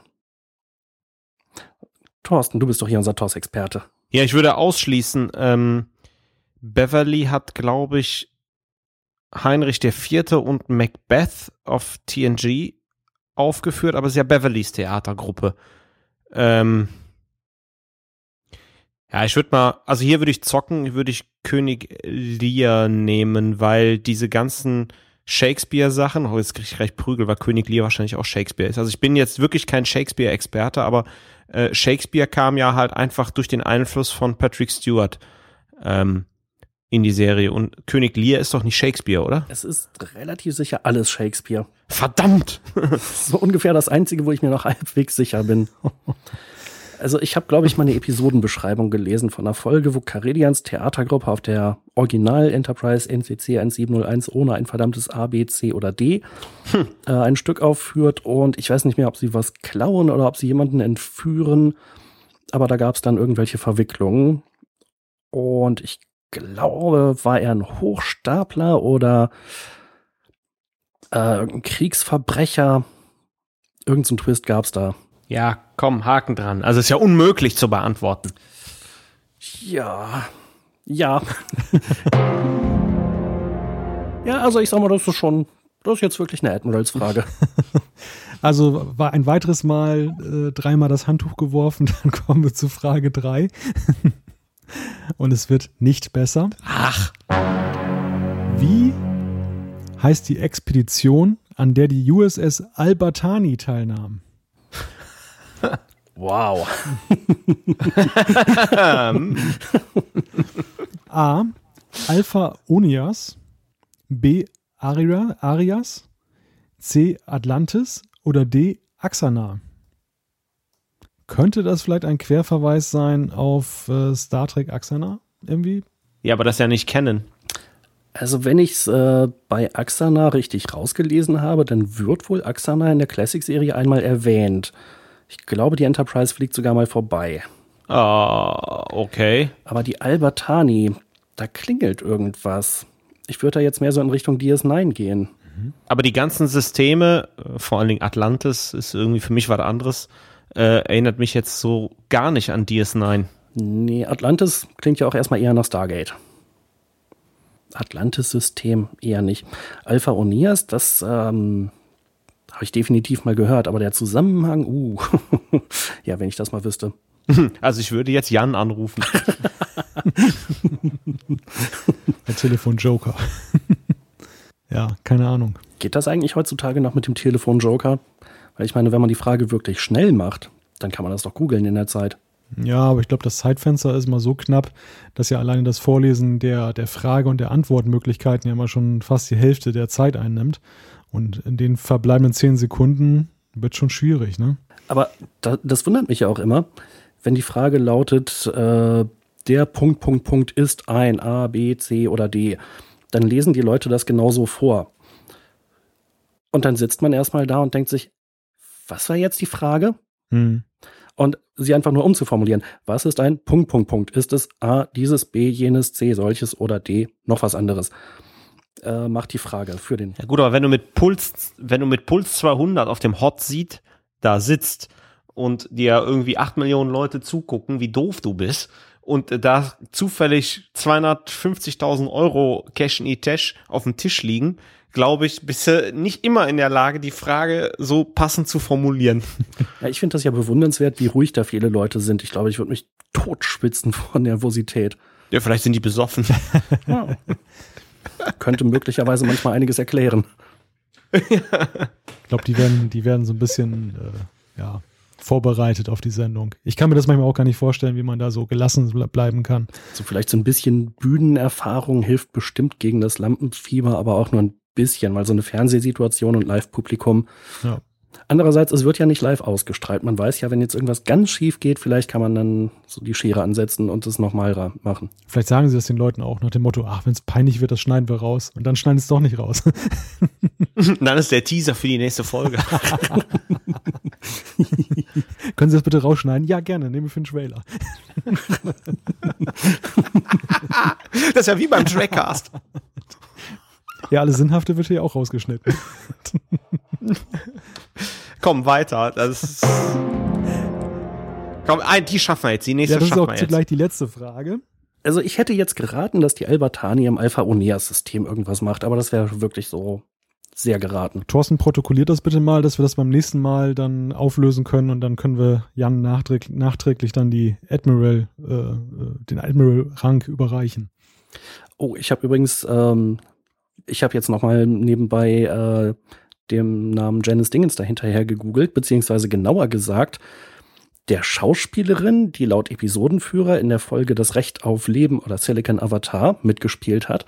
Und die Rolle hieß Carmen. Carmen Davila. Insofern äh, lag ich da sowieso völlig falsch mit der Expeditionsleiterin. So, das war jetzt die dritte Frage. Jan, was hast du gesagt? Was, was würdest du jetzt Ich hab- äh, vermuten? Ah, Alpha Onias. Das ist hier mit eingeloggt. Sind Sie sicher? Nein. Okay, die, die Frage, die kommende knacken wir aber jetzt. Ja, also wer die jetzt knackt, der wird auf der Stelle zum Föderationspräsidenten ernannt und kriegt die Ja. coole Brille überreicht. Thorsten, bitte. Welches Schiff befehligte Galek Sa? Ist es A, die Decius oder Decius? B, die Teryx? C, die Klepongi? Oder D, die Hakona? Wer kennt sie nicht? Wer ist denn Galek Sa? Es klingt ja so ein bisschen wie Ghoul, wie so ein kardassianischer Rang, aber Galek, hm, nee. Fällt mir jetzt erstmal nicht so viel zu ein. Decius, Teryx, Klepongi, Hakona. Hey, alter Vater, du, der ist echt. Wie oft wurde der Name in der Folge, um die es geht, überhaupt genannt? Bestimmt nicht mehr als einmal, oder? Ich hätte jetzt auch auf Deep Space, Deep Space Nine getippt, alleine vom Gefühl her, aber das kann auch vollkommen falsch sein. Das sagt mir irgendwie jetzt auf den ersten Blick gar nichts. Also ich würde tippen, es war im Alpha-Quadranten. aber wahrscheinlich ist sogar das falsch.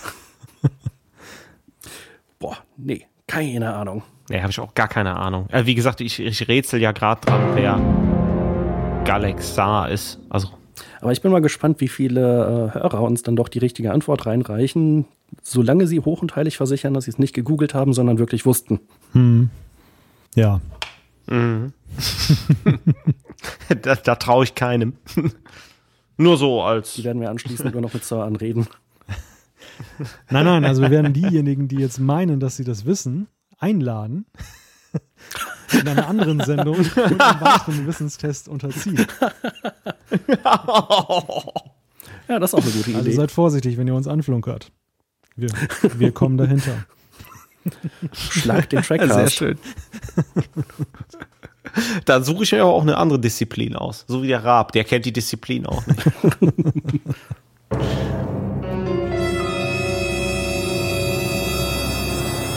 Ja, wunderbar. Dann sind wir auf ganzer Länge gescheitert. Ja, aber auf jeden Fall herzlichen Dank an Christian. Das sind echt coole Fragen. Ähm, auch wirklich der Schwierigkeitsgrad schön angezogen. Jetzt die letzte Stufe, da hatten wir, glaube ich, 0 von 4. Die sind knackig. Da bin ich gespannt auf die Antworten. Und ob ich wenigstens eine Chance gehabt hätte, weil es halt irgendwie in TNG oder DS9 war, wo ich die Folgen etwas besser kenne, oder ob es dann doch die Classic-Serie oder Voyager war, die ich sehr selten oder gar nicht gesehen habe.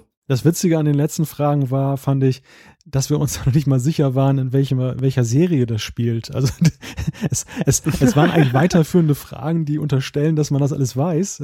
Und in Wirklichkeit wissen wir nicht mal, wo wir es ansiedeln müssen. Ja, beziehungsweise wie beispielsweise die, die Antworten einzusortieren wären. Also es gab da nicht mal irgendwas, was ich hätte ausschließen können. Ja, aber das äh, bei dem anderen konnten wir schon so ein bisschen einordnen auf diese Riegelfrage, wie da diese Bar auf Riegel heißt. Äh, Zumindest wissen wir schon mal irgendwie, wo das Riegelsystem mal erwähnt wurde. Vielleicht nicht jedes einzelne Mal, aber so bestimmte wichtige Sachen. Ja. Genau, ja. Also wo die Reise hingehen könnte, aber nicht hingehen muss. ja, sehr schön. Das war, glaube ich, eine, eine wirkliche Herausforderung und ich glaube, man hat uns auch angehört, dass wir wirklich ziemlich unvorbereitet in dieses Quiz hineingegangen sind. Na gut, was hätte man sich sonst vorbereiten sollen? Nochmal schnell alle äh, zig hundert Folgen durchgucken. Äh, die Fact-Files lesen von Larry. Oh, das wäre eine Idee gewesen. Ja, Ja, bis, ach, da brauchst du ja Stunden. Ich grübel ja immer noch mit dieser Bar und ich glaube im Moment inzwischen, dass dieser 602 Club ähm, die Bar irgendwo auf der Erde nahe diesem Testgelände ist, wo Archer und ähm, sein äh, großer ähm, Konkurrent beim Warp-Programm sich da immer einen hinter die Binde gekippt haben. Aber auch da könnte ich falsch liegen. wo war ich noch mit dabei? Wo, wo konnte ich noch mitmachen? Also Kadett auf jeden Fall, das war gut. Oh, aber da bist du auch schon ganz schön ins Straucheln gekommen. Ne? Nee, nee, nee, nee, Moment, das war der Lieutenant. Beim Lieutenant fing es an. ja, das stimmt. Da waren ein paar Knackis bei schon. Mit der Reliant, genau. Aber das war noch einigermaßen zufriedenstellend. Beim Commander, Nee, nee, wer, ist kein Booleaner? Waren wir da auch schon. das war bei, bei der Stufe 3 Commander. ach so, okay. Da, Mhm. Ab da wurde es unlösbar. Zumindest schwierig. Ich meine, man konnte ja noch so Leute wie Mr. Mod ausschließen. Ja, einigen wir uns darauf. Also Lieutenant Junior Grade hätten wir noch geschafft. Immerhin, das ist ja schon mal was. Das ist aber leider zu wenig. Worf wird uns auch äh, in der Mitte der Serie aber sowas von rumkommandieren. Das Problem ist ja, wir haben uns jetzt alle disqualifiziert als Moderatoren dieses Trackcasts. Ach, nur weil wir, weil wir mal was nicht wussten.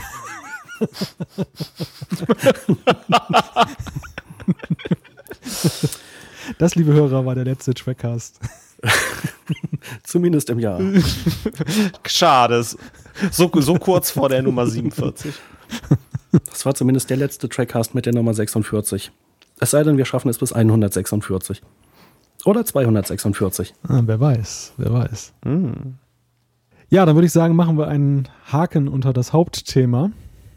Ich würde sagen, Fortsetzung folgt. Irgendwie müssen wir unsere Ehre ja irgendwann nochmal retten.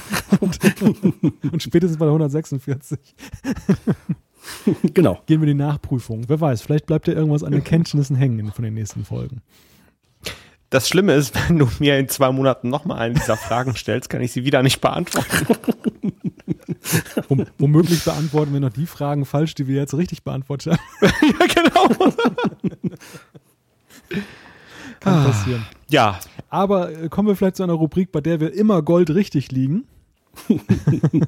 Oder fast immer.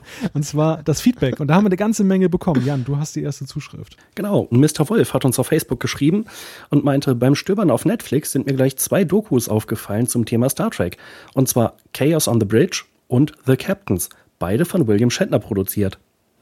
Ja, Mr. Wolf, äh, vielen Dank für den Hinweis. Ich habe mir inzwischen Chaos on the Bridge angeguckt. Da geht es um äh, die, ja, die Entstehung von TNG und was das so alles für Querelen gab. Super interessant. Uh, The Captains habe ich noch nicht gesehen, habe ich aber auf meine Wunschliste oder noch zu sehen Liste hinzugefügt. Ähm, ja, coole Empfehlung. Vielen Dank. Weiter geht's mit Malte. Ja, Rachel hat uns geschrieben per E-Mail. Und zwar wollte sie sich bei uns bedanken. Normalerweise sagen wir, ach, Lob wollen wir jetzt nicht so an die große Glocke hängen. Wir wollen uns ja nicht selbst beweihräuchern, aber diese Zuschrift ist besonders, denn sie hat uns geschrieben, dass sie eine schwere Rückenoperation hatte und lange Zeit mit starken Schmerzen im Krankenhaus und danach zu Hause im Bett gelegen hat. Und da hat sie Tag und Nacht den Trackcast gehört. Ich weiß nicht, ob das schmerzlindernd war oder vielleicht, vielleicht waren die, die Schmerzen im Kopf dann größer als der Rest und das hat das so ein bisschen betäubt, keine Ahnung. Nein, auf jeden Fall großes Kompliment, herzlichen Dank, dass, äh, dass du dir unsere Sendung da die ganze Zeit angehört hast. Und äh, sie hat auch geschrieben, dass sie irgendwie Titan in den Rücken bekommen hat und fühlte sich dann so, als wäre sie assimiliert worden. Auch sehr lustig, wie ich fand. ähm, und nach der fünften Folge konnte sie sogar unsere Stimmen auseinanderhalten. Das finde ich dann auch mal wiederum schön zu hören. Oh. Ja, also sie wollte einfach mal Danke sagen, dass wir kostenlos einen Star Trek Podcast anbieten und äh, finde das alles sehr unterhaltsam. Auch dir das Interview mit Manu hat ihr große Freude gemacht. Witzig fand ich an der Sache, dass sie dann auch irgendwie Kontakt aufgenommen hat mit Manu und dann wohl so schreibt sie dann mit ihm in Kontakt getreten ist. Das ist natürlich auch nett von Manu, aber so haben wir ihn ja auch kennengelernt. Ganz netter Typ, hat auch uns sehr viel Spaß gemacht und natürlich freuen wir uns, wenn wir in allen möglichen und unmöglichen Situationen irgendwie ja, akustische Begleiter sind auf Reisen, im Krankenhaus, zum Einschlafen oder wo auch immer. Schön gesagt. Dann geht's weiter mit Thorsten. Ja, wir haben eine sehr schöne E-Mail von Florian Hilleberg bekommen. Wer sich noch erinnern kann, er war ja unser Gast im Trackcast Nummer 32, Star Trek und die Literatur war es, glaube ich. Ähm, Hintergrund seiner äh, tollen E-Mail ist, der Malte berichtete äh, von im letzten Feedback, glaube ich, in der letzten Sendung von jemandem, der noch auf der Suche nach Star Trek Sachbüchern ist. Und äh, ich gebe jetzt einfach mal so ein paar Punkte vom Florian an äh, zum Thema Star Trek Sachbücher. Grundsätzlich sagt er, gebt doch mal bei Amazon den Suchbegriff Star Trek Sachbuch ein und da findet man schon viele alte und neue Titel. So, und dann so ein bisschen nach Verlagen geordnet, sagt er, der Heal Verlag hat das technische Handbuch der USS Enterprise 2011 veröffentlicht und auch sehr gut ist immer noch das offizielle Voyager Logbuch von 2004. Panini hat ein großes Hardcover äh, namens Die Star Trek Archive. Äh, auch empfehlenswert. Dann von Cross Cult sagt er, äh, ist ganz toll das Nachschlagewerk Maximum Warp äh, wo es auch einzelne Artikel zugibt, auf die ich jetzt nicht näher eingehen will. Und er erwähnt auch das, was wir beim letzten Mal sagten, nämlich die Bücher von Phil Ferrand, diese Captain Backmesser beziehungsweise Captain Nitpicker, äh, die es zu TOS TNG in zwei Bänden und DS9 bis Staffel 4 gibt. Und er sagt, dass das sind so seine Empfehlungen in Antiquariaten, in der Amazon-Suche, Z-Shops bei Amazon, eBay kriegt man das noch und das sollte eigentlich auch in jedes Bücherregal eines Trekkies gehören. Also Florian, vielen, vielen Dank für deine tolle E-Mail. Ja, und ich denke mal, da sind ein paar Anregungen drin. Weiter macht jetzt Jan. Wir haben eine E-Mail bekommen von Lorien Gaffia. Und in welcher Serie äh, spielte die mit? Oh. Kleiner Scherz. Bei Lorien glaube ich ja, wir haben uns ein wenig im Universum geirrt. Da so einen Charakter gab es bei Babylon 5. Ich kenne Loriot. Den gibt es ja nun leider nicht mehr. Bevor es jetzt um die Nudel geht, lieber mal zur Zuschrift. Ach was. Da fehlt noch Lametta. Einer der in den letzten Tagen, äh, Tagen meist zitierten Sprüche in meiner Familie. Wann kriege ich jetzt endlich mein Geschenk? Ein Klavier, ein Klavier. Dicky, mach doch mal den Fernseher an.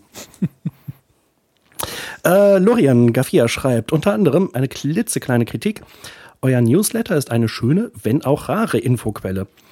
Äh, er wäre daher einen Tick informativer, wenn wir Abonnenten zeitnah oder besser zeitgleich über jede neue Trackcast-Folge informiert würden. Ja, da lehne ich mich jetzt einfach mal ganz bequem zurück und sage, ja Malte, schreib, schreib doch mal häufiger Newsletter. Ja, also die Kritik ist berechtigt. Ähm, ich bin ja froh, dass der Newsletter überhaupt mal, naja, jetzt hat er auch schon wieder ein bisschen gelitten, ähm, aber eine Zeit lang monatlich erschienen ist, also in einem bestimmten Rhythmus und nicht dann nur alle sechs Monate, wenn, wenn der mir mal wieder eingefallen ist.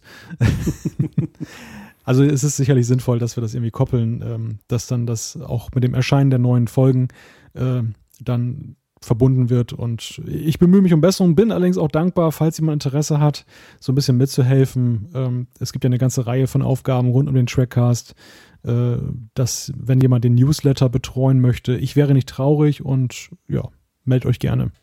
Ja, coole Sache, das wäre auch nicht schlecht. Und dann äh, hat Lorian Gaffia noch einen Vorschlag.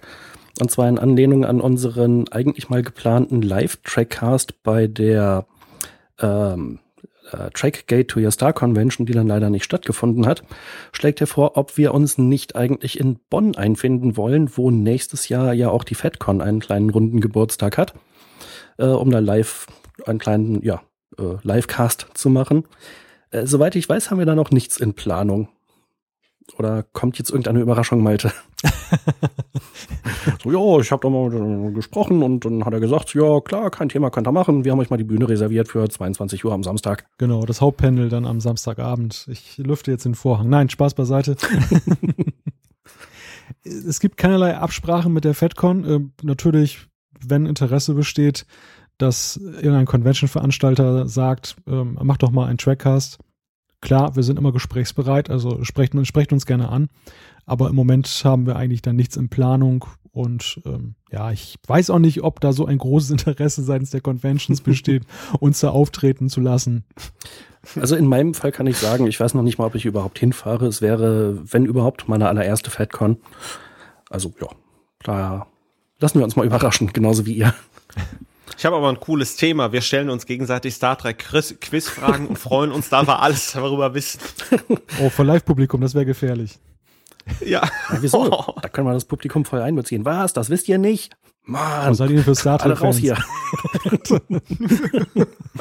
Schämt euch genauso. Schämt euch. Hättest du das gewusst? Äh, nein. Na gut, äh, Malte hat eine weitere E-Mail-Zuschrift. Ja, und zwar Michael hat geschrieben zum gleichen Thema wie am Anfang Mr. Wolf. Ähm, es geht um Chaos on the Bridge und äh, The Captains und er weist uns darauf hin, dass es bei Netflix ist und damit ich überhaupt was Neues erzählen kann an der Stelle, würde ich ganz gerne äh, nochmal einhaken und fragen, Jan, wie hast du denn, gut, du hast jetzt gesagt, Chaos on the Bridge fandst du ganz gut. Ähm, wie hast du denn diesen Stil gefunden? Also ich fand das ganz witzig, ich habe mir auch beides angeguckt.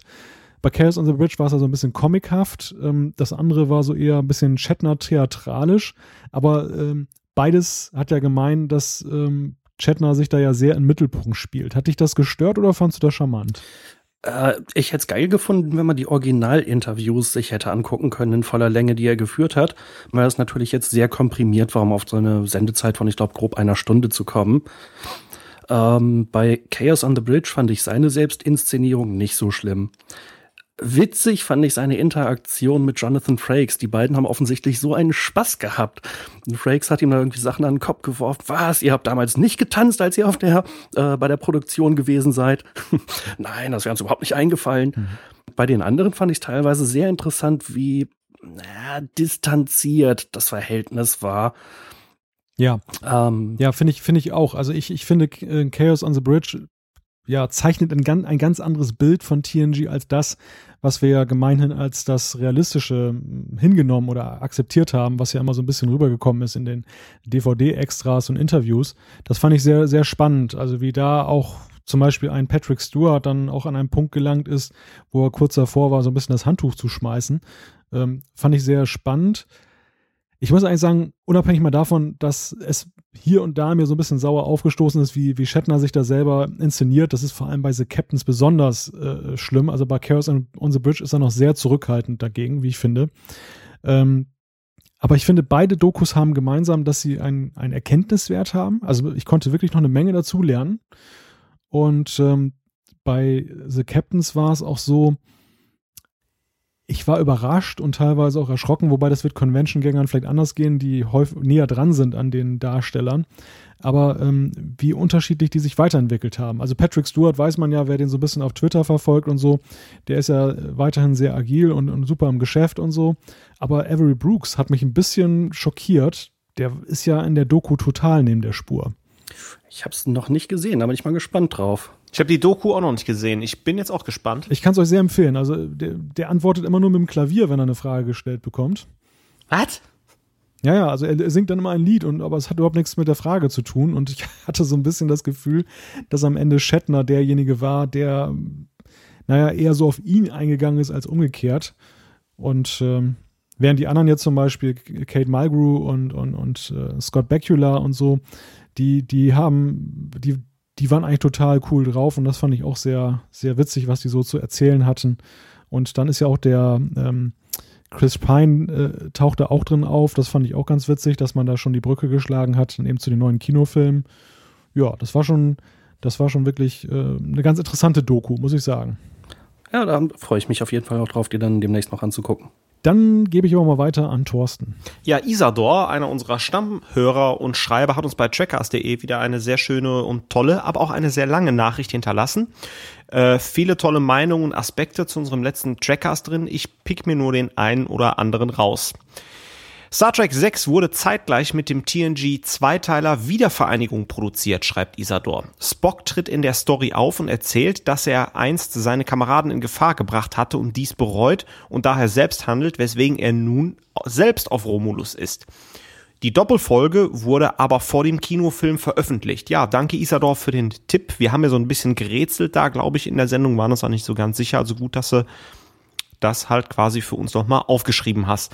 Dann auch das, was wir gerade schon in zwei Zuschriften hatten, ähm, erwähnt er Shatners Dokumentation The Captains, sagt aber auch der Darsteller von General Chang äh, tritt auf und da kommt raus, dass sich beide schon sehr lange vor Star Trek kannten, also William Shatner als Kirk und General Chang. Wenn ich ganz kurz also, einhaken darf, da gibt's auch ein Extra zu bei den äh, DVD und Blu-ray Extras, wo das auch nochmal erwähnt wird. Ah, okay, danke.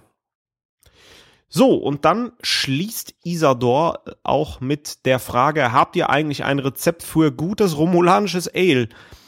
Ja, da lasse ich es mir jetzt nicht nehmen, dir mein persönliches Rezept für gutes romulanisches Ale à la Thorsten anzubieten. Ähm, zu Mischungsverhältnissen äh, würde ich das hauptsächlich mit Blue Curacao erstmal auf jeden Fall mixen. Ich würde einen guten Löffel Sahne reinpacken, einen guten Jutsch oder Schuss Wodka bisschen Limettensaft, dann schön Crushed Eis, alles in den Cocktail Shaker, einmal ein bisschen schütteln und dann hast du ein gutes romulanisches Ale.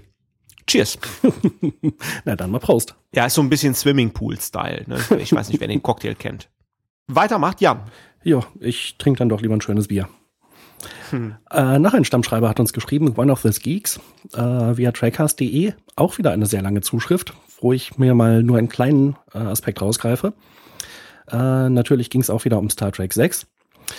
Überhaupt, dieser Film musste mit dieser Story meiner Meinung nach kommen, um die Grundlage für die Gegebenheiten in Next Generation zu schaffen, also den Frieden zwischen Föderation und klingonischem Imperium. Äh, ist ein interessanter Aspekt. Ich würde vorschlagen, lest euch den ganzen Beitrag durch. Mm, wenn man sich den, das zeitliche Verhältnis anguckt, bin ich nicht ganz sicher, ob One of These Geeks da wirklich die Sache voll auf den Punkt getroffen hat. Aber das kann man natürlich auf unserer Seite noch diskutieren. Dann geht's weiter mit Malte. Captain Knotter hat über trackcast.de geschrieben und er fragt, wie war das nochmal mit Valeris und Savik? Gab es da nicht Hintergrundvorgeschichten, die in den Filmen selber aber nie angesprochen wurden? Savik war ja wohl als Halbvulkanierin, Halbromulanerin gedacht gewesen, was, wie er schreibt, ja auch so unglaublich sinnig ihre speziellen Augenbrauen in Star Trek 2 erklären sollte. In den Filmen allerdings kam das dann seines Wissens nach nie zur Sprache. Valeris dagegen hatte seiner Ansicht nach eine ähnliche Backstory, und er fragt, stammt die nicht in einem Randgebiet, wo sie irgendwie unter klingonischen Einfluss aufgewachsen ist? Was ihren für Vulkanier angeblich ungewöhnlichen Namen, aber auch ihren Verrat an der Föderation erklären sollte. Genau weiß er das dann aber auch nicht mehr und erinnert sich da vage daran, weil er mal den Roman zur Serie gelesen hat und äh, wir wissen ja, in Romanen wird ja manches dann so ein bisschen ausführlicher dargelegt, was ja dann in den Kinofilmen dann eben aufgrund der äh, Laufzeit dann ja nur begrenzt da stattfinden kann. Und ähm, er stellt dann dazu die Frage, wie plausibel denn diese Motivation für Valeris überhaupt wäre und ob es nicht fast vorzuziehen ist, dass man ihr gar keine richtige Motivation gegeben hat, ähm, als so eine extrem konstruierte. Was meint ihr? Ja, wir haben das ja, glaube ich, auch so ein bisschen schon andiskutiert, was denn jetzt ihre Motivation ist und ob der Film nicht letzten Endes sich selber einen Gefallen tut, dass er die Motivation nicht so genau erläutert. Also ich bin mir nicht so ganz sicher und schlüssig, was das angeht. Dann noch zum Stichwort rosa Blut. Ähm, das erschien ja eigentlich nur am Ende des Films, dem einen Zweck zu dienen, nämlich den vermeintlich klingonischen Attentäter als verkleideten Menschen, nämlich Colonel West, zu entlarven, weil der rotes Blut vergossen hat. Das ist so seine Erklärung dazu. Wobei ich ja glaube, und ich meine, das äh, greift noch jemand anders auf, dass das rosa Blut einfach wegen der Altersfreigabe war. Also diese Begründung fand ich auch eigentlich sehr plausibel. Gerade so mit Blick auf den äh, das Jahr, das Erscheinungsjahr des Films, als das alles noch ein bisschen enger gesehen wurde. Ja, und abschließend noch Captain Knotter hat noch erwähnt, dass hinter seinem Nickname äh, eine lange Geschichte steckt. Ich hatte, glaube ich, immer mal gefragt, was denn hinter diesen Nicknames steckt, die unsere Hörer so gebrauchen. Und äh, er schreibt leider auch, eine, leider auch eine langweilige, weswegen sich, ich sie euch erspare. Und das ist eigentlich ziemlich gemein, weil jetzt ist man nämlich richtig neugierig geworden, oder zumindest ich. Und äh, ja, also vielleicht nicht zum Vorlesen, aber falls du uns nochmal schreibst, gerne auch eine kleine Erläuterung. Einfach nur der Neugierde halber, meiner Neugierde halber. Weiter geht's mit Thorsten. Ja, Stefan Topo, einer unserer Stammhörer, hat uns bei trackers.de eine Nachricht hinterlassen. Er schreibt auch zum rosa Klingonenblut. Er sagt nämlich, er kann sich nicht erinnern, dass es nochmal in irgendeiner Serienfolge so rosa dargestellt worden ist. Als Beispiel führt Stefan äh, die 20. Episode der zweiten Staffel von TNG an, nämlich Klingon-Begegnung. Da krallt Kayla äh, in Worfs Hände, sodass diese bluten. Man sieht deutlich rot bis dunkelrotes Blut, wie bei Menschen. Ja, danke auf jeden Fall nochmal für den Hinweis, äh, Stefan. Ja, war ja auch unsere Vermutung. Weiter macht Jan. Genau, eine Zuschrift von Robert, auch wieder zum sechsten Star Trek-Film. Ich finde ja die Szene unglaublich stark, als Valeris entlarvt wird als im Quartier das Licht angeht und Spock im Bett liegt. Wie Spock zu Valeris sagt, wenn sie logisch sind, müssten sie jetzt schießen oder so ähnlich. Da zeigt Spock eine Emotionalität, wie man sie bei ihm nur selten sieht. Er schlägt ihr wütend den Phaser aus der Hand. Wow. Da zeigt sich, finde ich, die ganze Enttäuschung Spocks über Valeris. Er wollte sie ja sogar, wenn ich mich richtig erinnere, als seine Nachfolgerin vorschlagen. Was für eine Niederlage für ihn. Eine meiner Lieblingsszenen. Ja, Robert sehe ich ganz genauso. Vielen Dank für die Zuschrift. Malte. Snap82 äh, hat über trackcast.de geschrieben, Lucy Lawless als neuer Captain hätte ja sogar eine Verbindung zum alten Star Trek über Ecken. Kevin Sorbo, der Herkules in der zehn Jahr ähnlichen Nachbarserie, war schließlich auch schon mal Captain in einer Gene Roddenberry-Serie, nämlich Andromeda. Ja, witzig, ne? Ich meine, das war ja eigentlich nur eine blöde Lie von uns. Und ich äh, finde es sehr erheiternd, wie dann Hörer von uns ähm, dann hinterher noch eine sachliche Begründung liefern. ja, weiter geht's mit Thorsten. Ja, Marte Schrank hat uns geschrieben, unter anderem auch zum letzten Trackcast. Er bemerkt, dass Half Bennett nicht mehr in dem Produktionscrew dabei war. Da sind wir gar nicht drauf eingegangen. Deswegen danke an der Stelle nochmal für den Hinweis, Marte Schrank. Weiterhin sagt er, Cliff Eidelmanns Score orientiert sich stark an, jetzt kommt's, Le Saut de Feu von Igor Strawinski. Tut mir leid, ich kann wirklich gar kein Französisch. Ich hoffe, ich habe es irgendwie richtig ausgesprochen. Also von einem Russen, der in den Westen geflogen, geflohen ist. Ist interessant, mal mit dem Star Trek 6 Wissen sich den Feuervogel anzuhören. Ähm, Ja, danke für den Hinweis und die Querverbindung. Mh, hm, sagt mir jetzt alles gar nichts, aber ich denke, die Musikfreunde unter uns und die Stravinsky-Kenner unter uns, die werden sich das mal anhören. Da kann ich ja mal ganz kurz ein wenig voranpreschen. Es spricht sich L'Oiseau de Feu. Ich habe ja mal Französisch gehabt. Ah, ja, vielen Dank. L'Oiseau de Feu. Und ich habe mir das ganze Stück vorhin mal angehört. Äh, zumindest in einer Aufnahme vom WDR-Orchester. Äh, und es gibt definitiv ein paar Parallelen und man kann deutlich erkennen äh, Stellen, an denen sich Cliff Eidelman daran orientiert hat.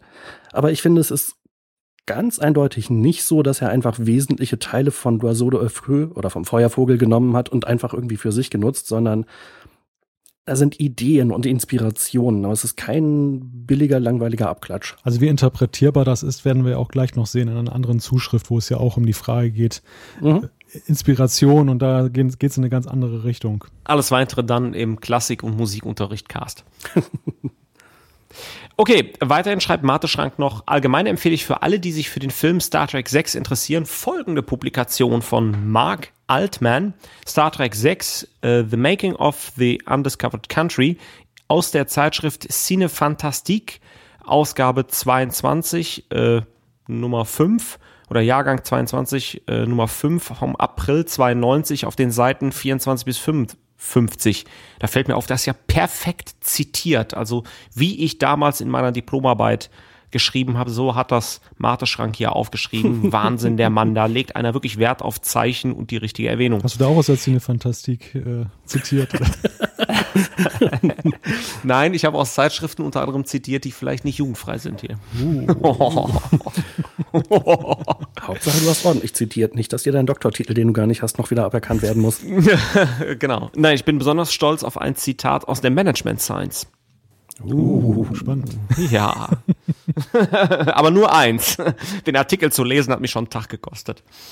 So, aber wieder zurück zum Thema. Die Cinefantastik ist eine Sonderausgabe der Cinefantastik, äh, quasi nur zu dem Film, schreibt Marte Schrank und bekommt mal für ein paar Euro heute noch bei Ebay. Danke für den Tipp. So, und weiter macht jetzt Jan. Genau, noch ein Stammschreiber. Mr. Wurf hat uns auf trägcast.de eine Nachricht geschrieben. Übrigens, wer General Chang nochmal in Aktion sehen will, möge das geile Klingon Academy von Interplay spielen oder auf YouTube anschauen. Christopher Plummer und David Warner sind für das Game extra nochmal in die Rollen des Kanzlers bzw. des Generals geschlüpft.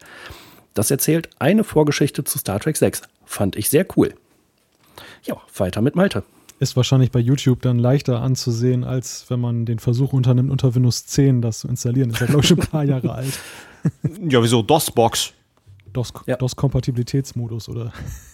Nee, nee, die DOS-Box, das ist ja äh, Freeware, die halt quasi sowas simuliert. Ich benutze ja die äh, Scum VM oder Scum Virtual Machine für die ganzen alten LucasArts Scum-Spiele wie Monkey Island 1 und Zack McCracken und so weiter. Du wusstest, dass es Monkey Island auch fürs iPad gibt? Ja, aber das hat einfach Style, wenn halt mein total gepimpter Windows-Rechner hier MIDI-Klänge zum Besten gibt.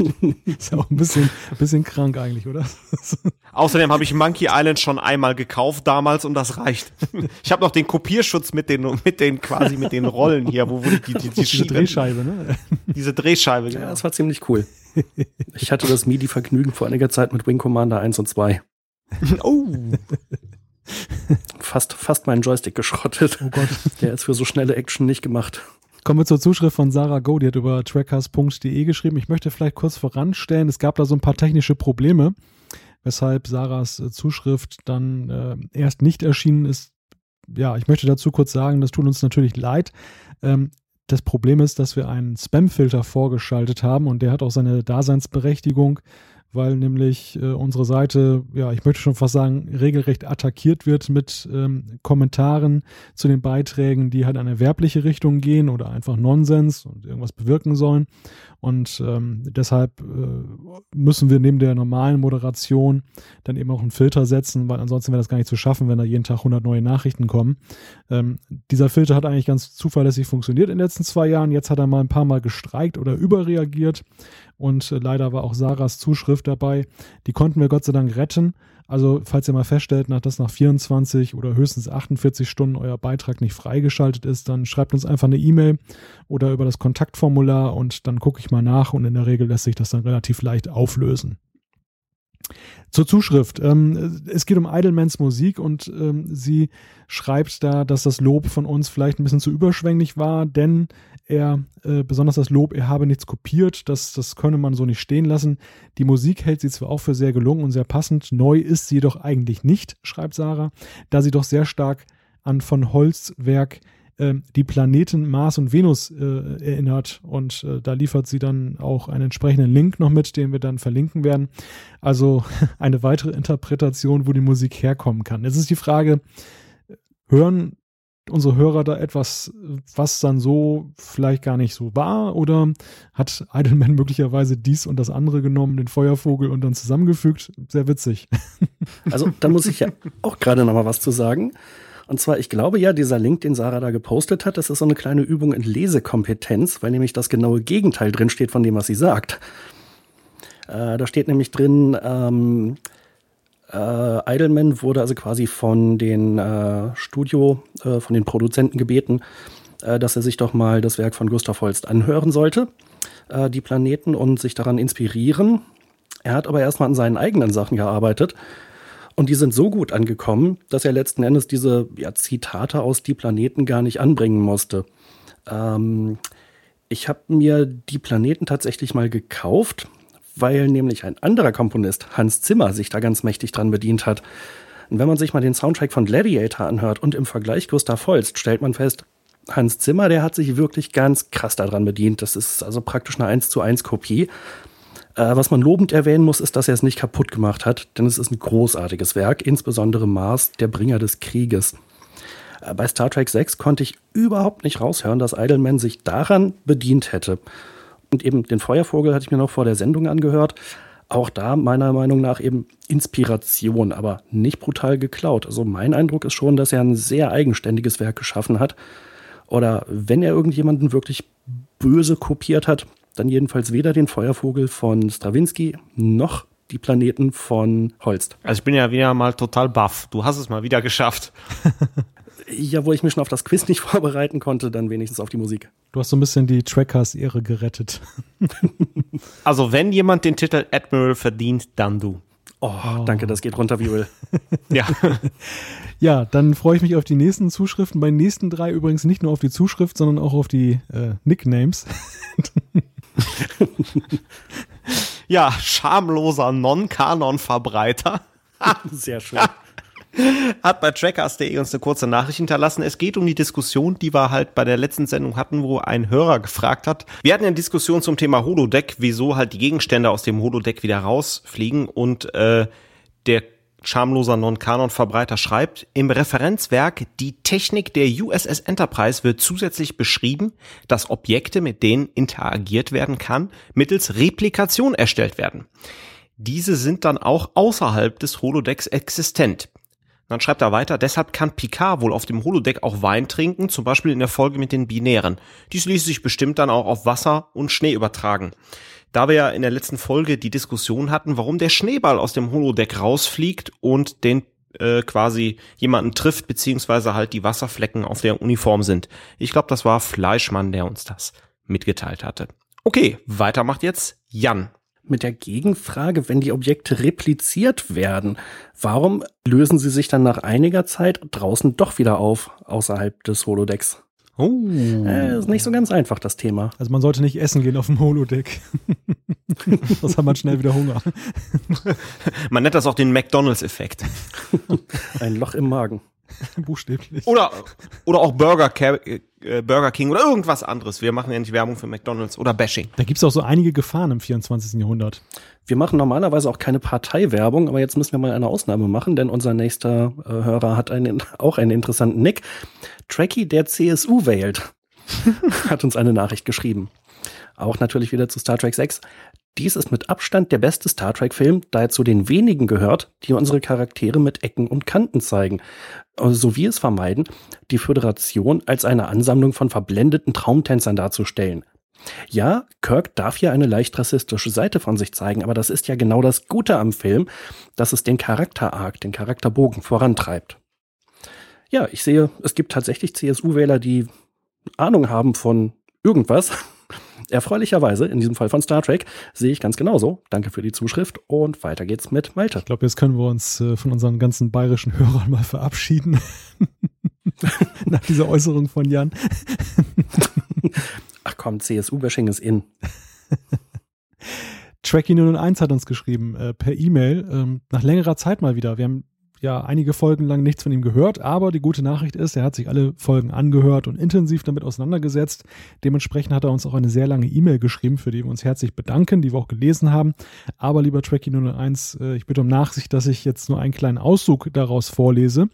Und zwar ähm, geht er auch nochmal auf die Frage ein mit der ähm, Fachlektüre der Analogen, wo ja ein Anrufer äh, gefragt hat, was ich ihm empfehlen kann. Und ähm, Tracking 01 sagt, bei Amazon wird man da eigentlich ganz gut fündig. Wir hatten das ja vorhin auch schon an der Zuschrift von Florian.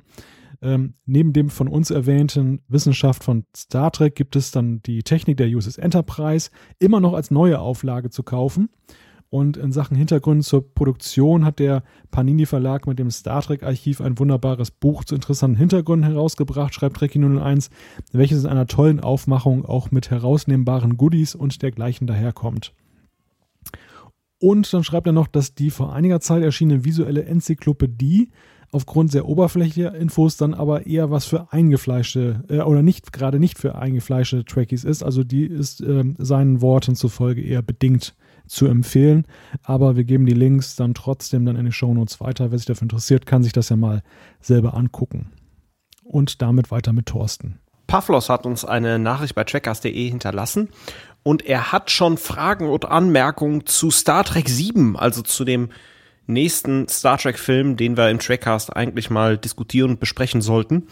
Und ich habe jetzt folgendes gemacht. Ich habe die Fragen von Pavlos jetzt notiert und wir haben so ein äh, äh, Redaktionsplanungssystem, sage ich mal in Anführungszeichen. Und da würde ich sagen, Pavlos, dann nehmen wir deine Nachricht und dann diskutieren wir die Fragen, weil jetzt über Star Trek 7 diskutieren, was wir eigentlich im Trackcast machen wollen, finde ich, ergibt jetzt nicht so wirklich Sinn. Deswegen würde ich dich gern ein bisschen vertrösten und weiter geht's mit Jan.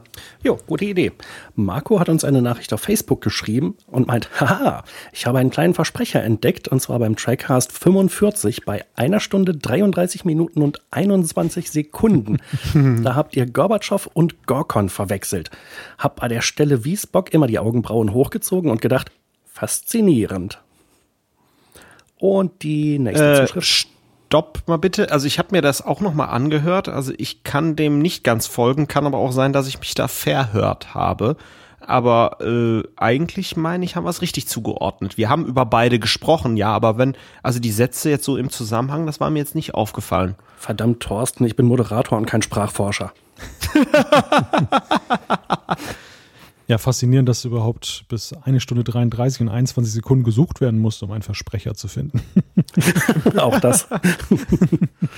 Das spricht schon durchaus für gute Qualität. Aber gut. Oder guten Schnitt. Dann mach doch mal weiter, Malte. Die letzte Zuschrift ist eine ganz kurze, weil sie kommt über Twitter und zwar von Sally. Die hat uns geschrieben, es gibt Hörer, die sich den Podcast gern anhören, weil er rundum unter unterhaltsam ist, aber keinen der Filme eins bis sechs gesehen haben. Ja, finde ich ganz faszinierend, dass man sich über dieses Thema dann einen Podcast anhört. Aber ich hoffe ja, dass wir dir und auch anderen, denen das so geht, äh, Spaß dran gemacht haben, die Filme vielleicht auch nochmal anzugucken. Oder sozusagen als Ersatz. Beim ersten Film könnte ich es verstehen. Wir, wir haben ja auch mal tolle Inhaltsangaben in den Folgen. Das stimmt. Absolut. Ich glaube, die Filme kann man sich der Reihenfolge sowieso nicht mehr angucken, wenn man erst uns gehört hat und dann die Filme anguckt. Also wenn, muss das, glaube ich, umgekehrt laufen. ja, das stimmt vermutlich. Wir verzehren den Eindruck dann. Ja, dann machen wir den Deckel mal zu beim Feedback. Herzlichen Dank an alle, die uns geschrieben haben. Das war ja wieder sehr reichhaltig. Also auch im abgelaufenen Jahr eine, ein riesiger Korb an äh, Inspirationen, äh, Hinweisen, Fragen. Ganz toll. Herzlichen Dank, liebe Hörer und Hörerinnen natürlich auch. Dem schließe ich mich einfach mal an. Dann würde ich einfach mal in die äh, Runde fragen. Hat noch jemand eine Quizfrage? ich glaube, wir haben das Thema umfassend und erschöpfend behandelt. Keine weiteren Fragen, Euer Ehren. Gut, dann war dies der 46. Trackcast. Wenn ihr uns schreiben möchtet, schickt uns eine E-Mail an post.trackcast.de. Klickt auf den Gefällt mir-Button bei Facebook oder folgt uns auf Twitter. Alle Infos zur Sendung gibt es wie immer auf www.trackcast.de. Wir freuen uns, wenn ihr auch beim nächsten Mal im Jahr 2016 wieder einschaltet. Bis dann, macht es gut. Und tschüss. Ciao.